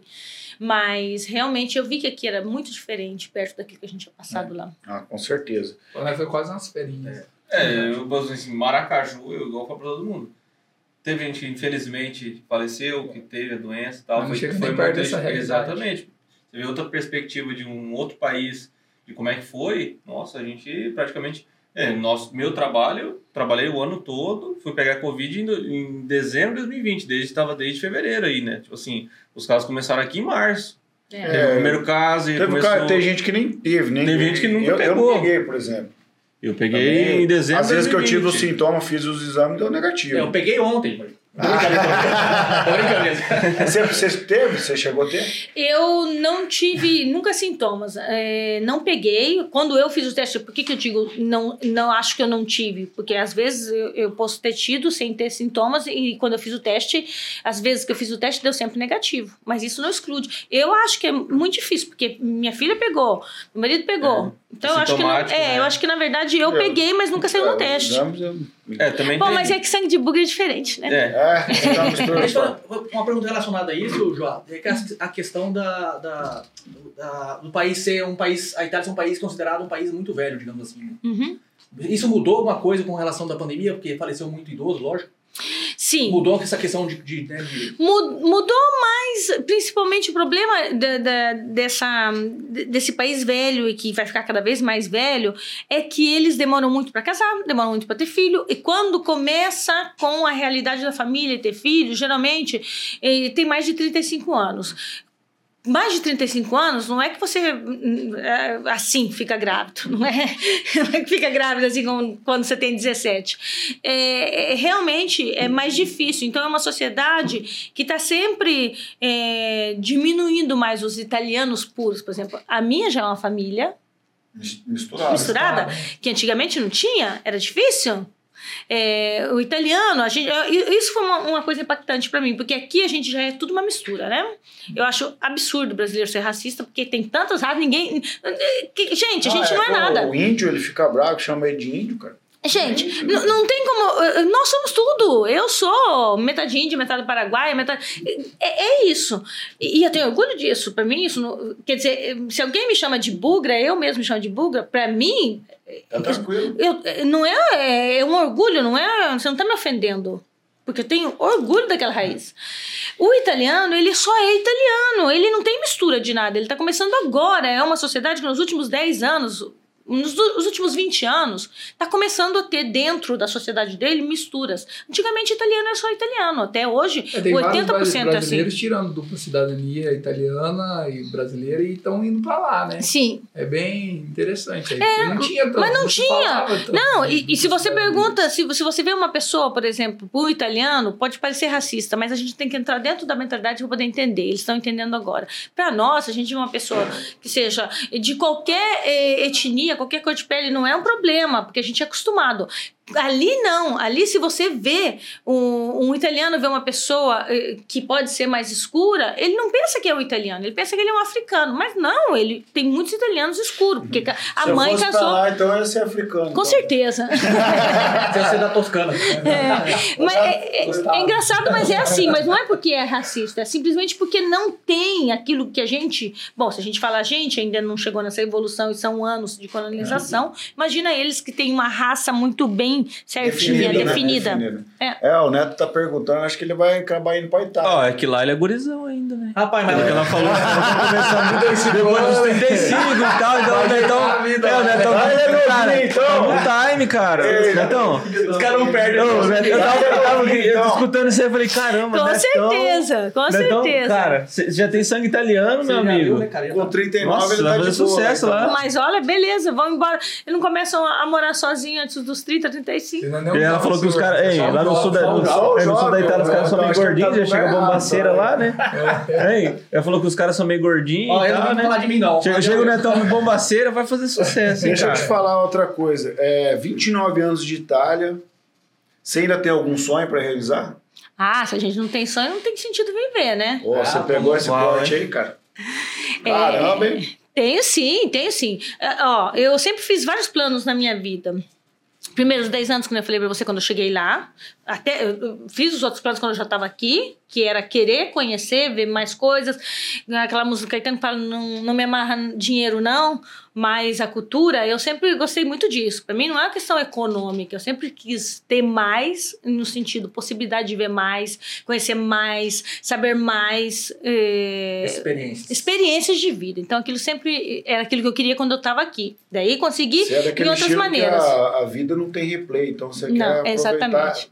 Tudo que dá nessa vida, né? O que puder, no bem e no mal, porque bate cabeça e vai pra frente. E daí, quando eu cheguei ali, os primeiros 10 anos sozinha, filho pequeno, tudo, qual era a prioridade? Crescer filho. Então tá, vou fazer a dona de casa. É uma coisa que nunca foi minha, mas eu tinha que fazer, fiz. Não tem problema, vamos pra frente. Passou os primeiros 10 anos, falei, agora eu vou ter. eu não vou ser só. Não que eu não, não quisesse isso, não gostasse disso, mas eu não fui. Nunca cresci pra ser a mulher de alguém, qualquer não um era que seja. só isso. Exatamente. Então, agora, não, pelos primeiros 10 anos, eu era a esposa do Walter, a mulher do Walter. Ok, tá bom pra todo mundo, eu sei quem eu sou, não importa que você pense isso. Passou aqueles primeiros 10 anos, falei, agora ser eu, ser a Joá. Daí comecei a fazer os cursos, comecei a fazer trabalhar. Hoje em dia, também a nível mediático, tem meu Instagram, eu sou muito seguida, as pessoas vêm atrás. Eu fiz vários programas televisivos na Itália, eles me chamaram pra fazer o reality, eles me chamaram pra fazer mesa de Natal a nível nacional, eu me chamaram pra fazer um outro programa. Fiz várias coisas, E faço ainda hoje. falar lá que você veio Exatamente, mas eu vou fazer mesmo. agora. Mas Entendeu? lógico, tudo é super internacional. Nós estamos aqui conversando de tudo. É assim. Você a viu? vida é nova Programa experiência. mista de nada. É, já, diz- já divulga o nosso podcast lá, né? Daí, lógico. Daí Fala que tem um italiano aqui. já vamos divulgar, vamos fazer propaganda. Gurizão, gurizão. Daí os primeiros 10 anos, foi, foi- os segundos 10 anos que eu tava ali, eu falei, eu quero fazer, eu quero ser uma pessoa profissionalmente. 10 anos atrás eu abri o Joá e falei, eu tenho 10 anos para poder me realizar profissionalmente, eles têm que conhecer. E foi o que aconteceu. Agora, os meus planos dos, da agora, dos próximos 10 anos, é que eu tenho que ser rica, eu vou virar rica, meu filho, vou ganhar Ah, muito bom. dinheiro. Amém. Deus te ouça. Caraca, Deus isso te chama propósito definido, né? Nossa. Ela- Agora o negócio é ganhar dinheiro, mas não porque eu quero dinheiro, mas esse dinheiro vai dar possibilidade E não tá errado você querer ganhar Exato. dinheiro. Ganhar dinheiro para mim dá a possibilidade de fazer com aquilo que, o meu, que seja o meu trabalho seja mais valorizado e eu possa investir também em material e coisas para o meu trabalho mesmo. Legal, Crescer sempre cara. mais. Muito Eu bom. acredito assim que essa, essa, essa última consideração tua, cara, é, é- vai inspirar muitas mulheres. Espero de sim. Porque às vezes a pessoa acha que, tipo, chegou nos 40 anos e fala, não, eu não tenho mais nada pra dar, a vida acabou. Mas quando você já tem? Não, não, não faço nem ideia. Eu tenho 50 anos, sou muito orgulhosa porque eu sou linda, maravilhosa. Caramba, cara. Então, e, a- e aí mais ainda, tem gente que tem 50 anos e acha que tá só naquela idade do condor, né? Exatamente. Condor aqui, condor Não, ali. não, que o do- não que não esteja também na idade do condor, porque tem. Mas não é só aquilo. Eu acho assim, perspectiva de vida não é uma questão de idade. Tem gente que tem 20 anos e não tem nenhuma perspectiva de vida. Legal, é aí. Perspectiva de vida é uma questão daquilo que você vê. E outra coisa, tipo assim, acho que é uma coisa que a gente pode falar já pra gente mesmo. É, se você pensa, quando você tinha, tipo, 20 anos, né? Que 20 anos aqui, acho que só você. 27. Mas eu digo 20 anos mesmo, 20, 18, 20. Que a gente já achava que o mundo inteiro era nosso, que a gente conhecia tudo, que a gente.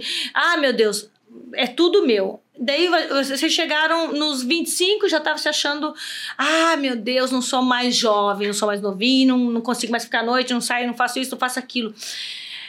Quando vocês chegam, tipo, no 35, você fala, gente, como que eu era um tonto, como que eu era um babaca. E quando eu tinha 25 anos, eu era jovem, eu era super nova, eu fazia um monte de coisa, eu sou um idiota. Eu não quero chegar nos meus 80 e falar, gente, eu tinha 50 anos, tava super nova, tava super bem, pensava que era velha. Ah, não. Então, é, é perspectiva de vida, é aquilo que você vê de você. Na idade existe e vem pra frente e chega te dando experiência. Aquela experiência você pega e faz virar uma bomba, não fazer uma pedra que faz uma sepultura da tua vida. Não, tem que ir pra frente. Legal, cara. Poxa, Nossa. muito bom isso. A gente ouvir isso de você é, faz a gente acreditar mais ainda. Né? Porque, por exemplo, eu acredito que isso está intrínseco é, dentro de você pelo fato de ter sido mãe muito nova e ter que viver a experiência que não estava no seu plano, né? É, Dá um outro horizonte da vida, né? E é. você fazer o quê? Aquilo que nós brasileiros fazemos de melhor. Se adapta e, Improviso. resiliência Improviso do brasileiro. e vai embora pra frente, né? Então eu fico pensando assim comigo, quantas pessoas que, que têm inúmeras possibilidades para alcançar e fazer e não fazem, É. né? E aí ficam achando sempre inúmeras desculpas e não colocam o seu plano. Eu acho que sim, porque a, maioria das pessoas, quase todo mundo, mas a gente, todo mundo, eu também tenho momentos que eu falo, meu Deus do céu, não vou dar conta, não vou conseguir. Então a gente tem aquela coisa que a gente pensa, "Oh, eu não sou. Eu, quando eu cheguei, mas desde sempre, mesmo quando eu era menina, eu sempre tive aquela coisa, não sou à altura disso. Porque não saí de uma família rica, não saí de uma família é, hum, conhecida, porque a cidadezinha é pequena, ai, não sou à altura. Quando os outros me falavam, me olhavam, me fazendo entender que eu não fosse à altura, eu mostrava para eles que eu era altura e, super, e era superior àquela altura. Então, Legal. aquilo assim sempre me empurrou para me melhorar, não para me voltar atrás. Então, eu acho assim, é como a gente pega o olhar, por isso que falamos preconceito, essas coisas, é como a gente pega o olhar do outro, aquele olhar de inveja, aquele olhar de preconceito, aquele olhar não tem que pôr você para baixo, aquele olhar tem que ser incentivo para você melhorar, não que você não chora à noite quando te falam, não que não é triste quando você tem que sozinha ir lá levar uma menina para você poder registrar e colocar não tem nome do pai. Tudo isso é coisa que pesa. Mas tudo isso você pode usar como uma arma para você se melhorar, para você Combustível. combustível para você virar a pessoa que você sempre quis ser. Agora teve meu aniversário de 50 anos, aquilo que eu falei foi isso. Eu sou a pessoa que eu queria ser. Eu sou exatamente aquilo que eu queria ser. E eu passei por tudo isso que eu passei na minha vida para mim ser essa pessoa que eu queria ser. Não vou tirar nada do passado. Nem uma lagrimazinha, nem um sofrimento, nem um pé na bunda, nem uma falta de, de apoio do, do outro lado, porque foi aquilo que fez eu ser assim forte do jeito que eu sou. Casca grossa. Exatamente. É, eu puxa, acho muito legal isso, porque às vezes eu, eu a- filho, né, cara, filho quebra a gente, né, É. cara? E aí eu, às vezes dei uma dura na minha filha mais mais velha, vamos dizer. E ela falou: "Nossa, pai, é, às vezes você é muito sem, como fala, sem filtro, É. você, é- você às vezes é muito duro, tal, não sei o quê, porque a gente é pai, às vezes a gente dá um, uma dura aqui, um conselho ali e tal. E aí eu virei pra ela e falei, disse assim, falei, é, foram pedi desculpa pra ela da maneira como eu tinha tratado ela e falei assim, olha, você me desculpa, porque a, a, os percalços da vida me deixou assim casca grossa. É. Só que isso me fez forte. O que que você vai fazer quando alguém te oprimir? É. Você vai chorar e vai se rebaixar? É. E vai se esconder num canto? Ou você vai pegar aquilo e vai queimar como combustível? Porque a vida, a vida não é tão bela A vida não passa a mão na cabeça de de ninguém. ninguém. Seja quem tem muito, quem tem pouco, porque muitas vezes a gente pensa que é só uma questão econômica, não é isso? Não. Não. Dificuldade tem todo mundo. Então a vida não passa a mão na cabeça de ninguém.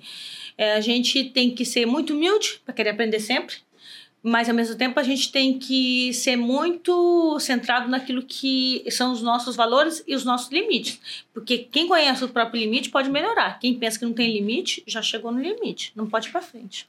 Caramba, eu, ia te- eu ia fazer uma pergunta, acho que ela respondeu essa pergunta aí já. Mas você respondeu todos aí. É, mas assim, vamos, vamos caminhar para frente. É, chegaram os fins dos teus dias aqui. E É. você teria que escolher uma frase ou um conselho, alguma coisa para escrever na tua lápide. O que, que você deixaria lá? Viva a vida, sempre. E dá para você falar isso em italiano? Fala aí. Viva la vida. Mas uma frase que eu uso bastante, uso também no meu Instagram, é La vida é bella. E depois, depois dali não tem mais, né? A vida é bela, é bela sempre. É bela quando bate na tua cara, é bela quando faz você sorrir, é, é bela sempre. Viva, a vida é bela, a vida é bela. Legal. Quer falar mais alguma coisa aí, Kai? Quer desenterrar alguma coisa que só você sabe? Não, melhor deixar quieto em família. Eu tenho que Natal, eu tenho vai- Natal pela Natal frente ainda. né? Vai Vamos com calma aí, cara. Da Itália. Então. Não, deixa quieto. Puxar mais uma aí? Não, não, é, não tem a última pergunta? Já vamos Não. encerrar? Você não quer fazer um merchan para as meninas lá da Itália? Meninas, meninas, cadê que a João, gente vou tá te falar uma levando? coisa. Ai, Você não tem nenhuma amiga assim. Sou um jovem. Né, uma, uma amiga que tá solteirona, querendo achar um garotão brasileiro. Joá, é que Sabe assim, Novinho, novinho. É, igual, ixi. Boa pinta. O cara, o cara mancha da Cê é culinária, louco. então vai. Boy, né? É, não, agora tá ó, o, cara, o cara é bom na culinária, vai fazer sucesso lá, hein? Acho que ele vai mesmo, hein, cara. A gente vai acabar indo pra lá, pra Itália. Aqui no, no café a gente. É isso aí que você viu, esse bate-papo. A gente tenta deixar o nosso convidado o mais à vontade possível. É, só que nós temos uma última pergunta, que é uma pergunta derradeira que a gente faz. Eu vou pedir pro Netão fazer ela. Faz aí, Netão. É, pra mim ela já respondeu a pergunta, mas talvez de tanto aprendizado que ela já soltou nos últimos 15 minutos aqui, talvez vai sair algo, mais água dessa, dessa coisa ainda, viu, bicho? Dessa fonte, né? E assim, o, o intuito do café é sempre a gente trans- levar a transformação, né? Transformar a vida das pessoas através da- das histórias contadas aqui. Uhum. Né? E a sua história realmente é, é impactante, né? Não só ho- hoje você vive uma, na glória, digamos assim, mas o que você passou lá no início te trouxe até aqui, né? Uhum. E nesse sentido, a gente quer te perguntar né, pela essência de- da sua pessoa, né? Quem é Joá? Olha, é uma coisa. É muito difícil me definir, me definir porque eu tô sempre em evolução. Então, para mim, me definir significa me colocar dentro de um. De um, Um quadrado. de um quadrado, de uma caixinha. E então significa que eu já parei, eu não tô indo para frente. Então, quem é? Quem pode ser? Quem será, Joá? É, nesse momento, Joá é uma pessoa satisfeita daquilo que, que é a vida dela, daquilo que ela queria ser satisfeita, daquilo que eram os planos. Não satisfeita profundamente que eu fiz tudo aquilo que eu queria fazer. Então, eu acho que eu sou, se for, se for definir, sou uma uma pessoa apaixonada pela vida, que, que todos os dias quer, quer ver o que, que a vida vai me dar. O que, que ela vai me trazer ainda. Porque eu acho que até o dia que ele resolver não é mais pra você, eu tenho obrigação de viver tudo que eu tenho pra viver. Ele tá me dando aquela chance. Puxa, legal, hein, cara. Uau. Ô, Caio Antunes, dá as suas considerações finais aí do episódio. Ah, eu, eu sou um admirador dela, ela sabe disso. É, ela, eu tenho ela mesmo como referência materna, porque ela foi uma segunda mãe, ela, a Carla, são de fato referências para mim. E te agradecer essa oportunidade de estar aqui ouvindo toda a sua história. É lógico que eu conhecia, né? Porque, mas é, você também ter aceitado esse momento de abrir o seu livro, já é um livro aberto, mas eu acho que aqui a gente abre mais, né? Porque a gente está falando com muitas outras pessoas. Então, essas oportunidades também que vocês dão, eu quero parabenizar, acho uma Obrigado. oportunidade única. E dizer que eu sou mais ainda admirador seu, mais ainda da sua história, da família linda que você construiu e nos presenteou. E no fim, para nós, os nossos valores são sempre família, amor, união. E obrigado. Obrigada a Osmar. Neto, considerações finais. Eu não sei se só é minha impressão, mas ela tem um alto astral, hein, cara? Tem, ixi. E assim, eu quero te elogiar também pelo seguinte: é, eu sim, eu vivi essas histórias. Você tem uma capacidade muito boa de contar histórias com detalhes que faz a pessoa se imaginar como se estivesse no seu lugar, vivendo o que você passou, conhecendo os lugares que você conheceu. Eu tive essa impressão também. né? Né? Então, é, que legal, cara. Obrigada. Não, eu vou falar a mesma coisa. Obrigada. Não, Mesmo não é Eu, coisa eu eu tava senti isso, contando a é. tua casa, eu já consigo visualizar a tua casa. Eu já vi o quarto, o sofá onde tava, tudo A ali. É a intensidade de vida, né? Ela, tem, ela traz com ela essa intensidade. E outra, a coerência, né? Ela falou a vida é bela e no final ela falou também a mesma coisa. Então você vê que tá, tá dentro dela é isso aí, né? consistente, né? eu Justamente. Obrigado pela sua história aí. Eu acho que Obrigada vai. a vocês. Me impactou, porque nesses últimos 20 minutos eu tomei só bordoada aqui. Coisa que a gente recebe e não fala nada, mas. mas parabéns pela história aí. Cara, eu tenho certeza que isso aí. Que as mulheres que forem escutar isso aí vai mexer muito com elas. É, se eu posso levar uma mensagem para as mulheres, para as meninas, é exatamente isso. Ali, eh, quando hum, externamente as pessoas te olham e pensam que você, porque na época aquilo aconteceu, pode ser o máximo da derrotada. Uma menina de 17 anos, grávida, com um, um homem do outro lado do mundo que ninguém nem sabia como que era. Se era novo, se era velho, se era feio, se era mafioso, se era honesto, o que que era. Ninguém Por que sabia que o que, que era. mim e falou mafioso? Não sabia o que que era, mas aquilo não fez eu abaixar minha cabeça, porque eu tive a rede de apoio, então é importante também para as famílias saberem que quando acontecem as coisas mais difíceis, se você não tem rede de apoio, ali de verdade você pode se perder, mas se você tem rede de apoio, tudo você supera e consegue pegar aquilo e levar para frente, fazer crescer e virar uma coisa de orgulho e não, ah, meu Deus, por que aconteceu isso comigo? Graças a Deus aconteceu isso comigo. É. Zé da Sabrina. Nossa, o Vardinho, cara. fala aí. Mais um- Considerações do Mais Zé. um episódio daqueles, né, cara? Assim, o do Caio já foi muito bom, a gente, né? Saber a história dele. é, nossa, de tudo que ele passou ali, é, também você viu aquele filme de tudo acontecendo. E contando, você contando sobre, né, essa. Em nenhum momento eu senti que você estava triste ou que você se sentiu perdido em algum momento disso. E olha, Dona Dirlema é realmente uma guerreira, cara. E, olha, criou uma É, menina assim Vamos que. trazer ela aí. Não, Umas meninas, porque você não é. conhece a outra irmã também. Então, Ah, cara, sabe a batalha que fez a Pra outra. você ver, assim, que é um negócio que, cara, em momento algum eu senti ela contando, assim, igual o Netão falou, você vivendo as histórias, você, em momento algum, você, você vê ela como posição de vítima nessa história. Sempre como protagonista. Protagonista. É Essa a minha algo- vida, a é, minha vida tem que exatamente. ser Então, protagonista. você vê que é uma energia, assim, que a pessoa falou, não, cara, eu, eu vou ter um filho, vou criar. E, na vida que segue. Ah, não, porque a maioria das vezes a pessoa, nossa, vou ter um filho, minha vida acabou. É, ah, eu engravidei de um cara que eu nem sei de onde que é, meu Deus, nunca mais vou ver ele. Não, foi lá, as coisas aconteceram, hoje, né, continuou casada, teve mais filhos, com certeza deve ter uma vida ótima, então Construiu uma história. construiu uma história e aí ela falou que assim, a- até esse momento ela só estava preparando, agora que ela vai viver. Então você Eu fala, caramba, ideia. cara. É. Você vê que, tipo assim, cara, não tem, não tem. Muito obrigado pelo seu episódio. Não, obrigada a vocês. Fico feliz por ter- feliz. Por ter retornado desse episódio, né? Depois de um tempinho e top. Obrigado. Eu, assim, é, as minhas considerações, né? Eu dificilmente, às vezes, quando vem um, um convidado, eu não faço uma analogia de uma história bíblica. Hum. Eu, eu gosto muito da Bíblia, eu já li algumas vezes, e tem uma história de uma, de uma jovem chamada Ruth, Hum, que não sei se você conhece, conheço.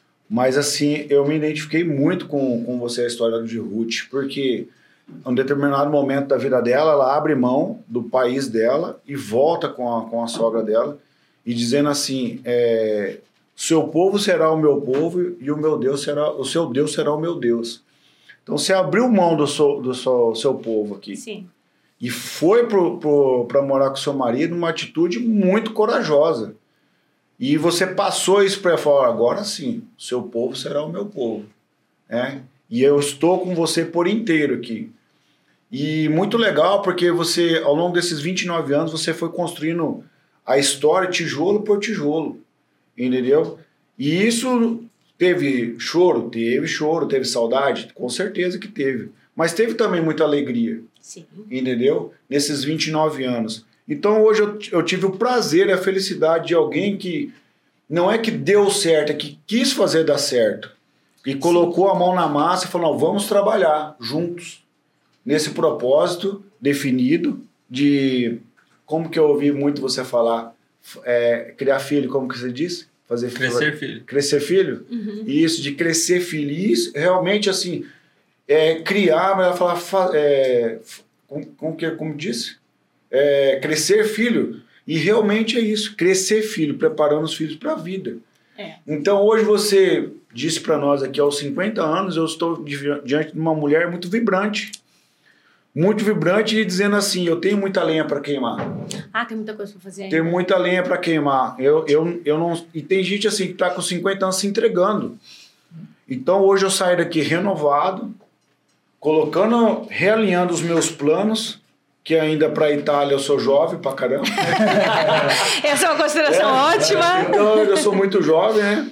E dizer assim, muito obrigado mesmo por você ter é, compartilhado com a gente a tua história, a tua vivência e acredito que mais, além de você inspirar mulheres, você vai inspirar famílias que estão com relacionamento meio abalado e falar, não, gente, vamos dar certo, vamos fazer dar certo. Muito obrigado. Obrigada a vocês. Foi amei ter conversado com vocês. Foi muito espontâneo, muito natural. Eu já tinha visto ah, outras vezes vocês, mas de verdade foi muito bom. Foi foi, foi bater papo com amigos de, de faz, faz muito tempo. Parecia assim que conheço vocês faz um tempão. E Então, de verdade, obrigada. E faltou a última pergunta e a mais importante. Como que faz pra tirar a cidadania italiana? O que, que a nossa convidada merece, pessoal?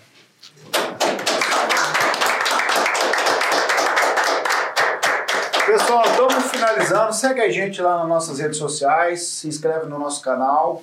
E um abraço aí, cafezeiros. Valeu, tamo junto. E tamo de volta.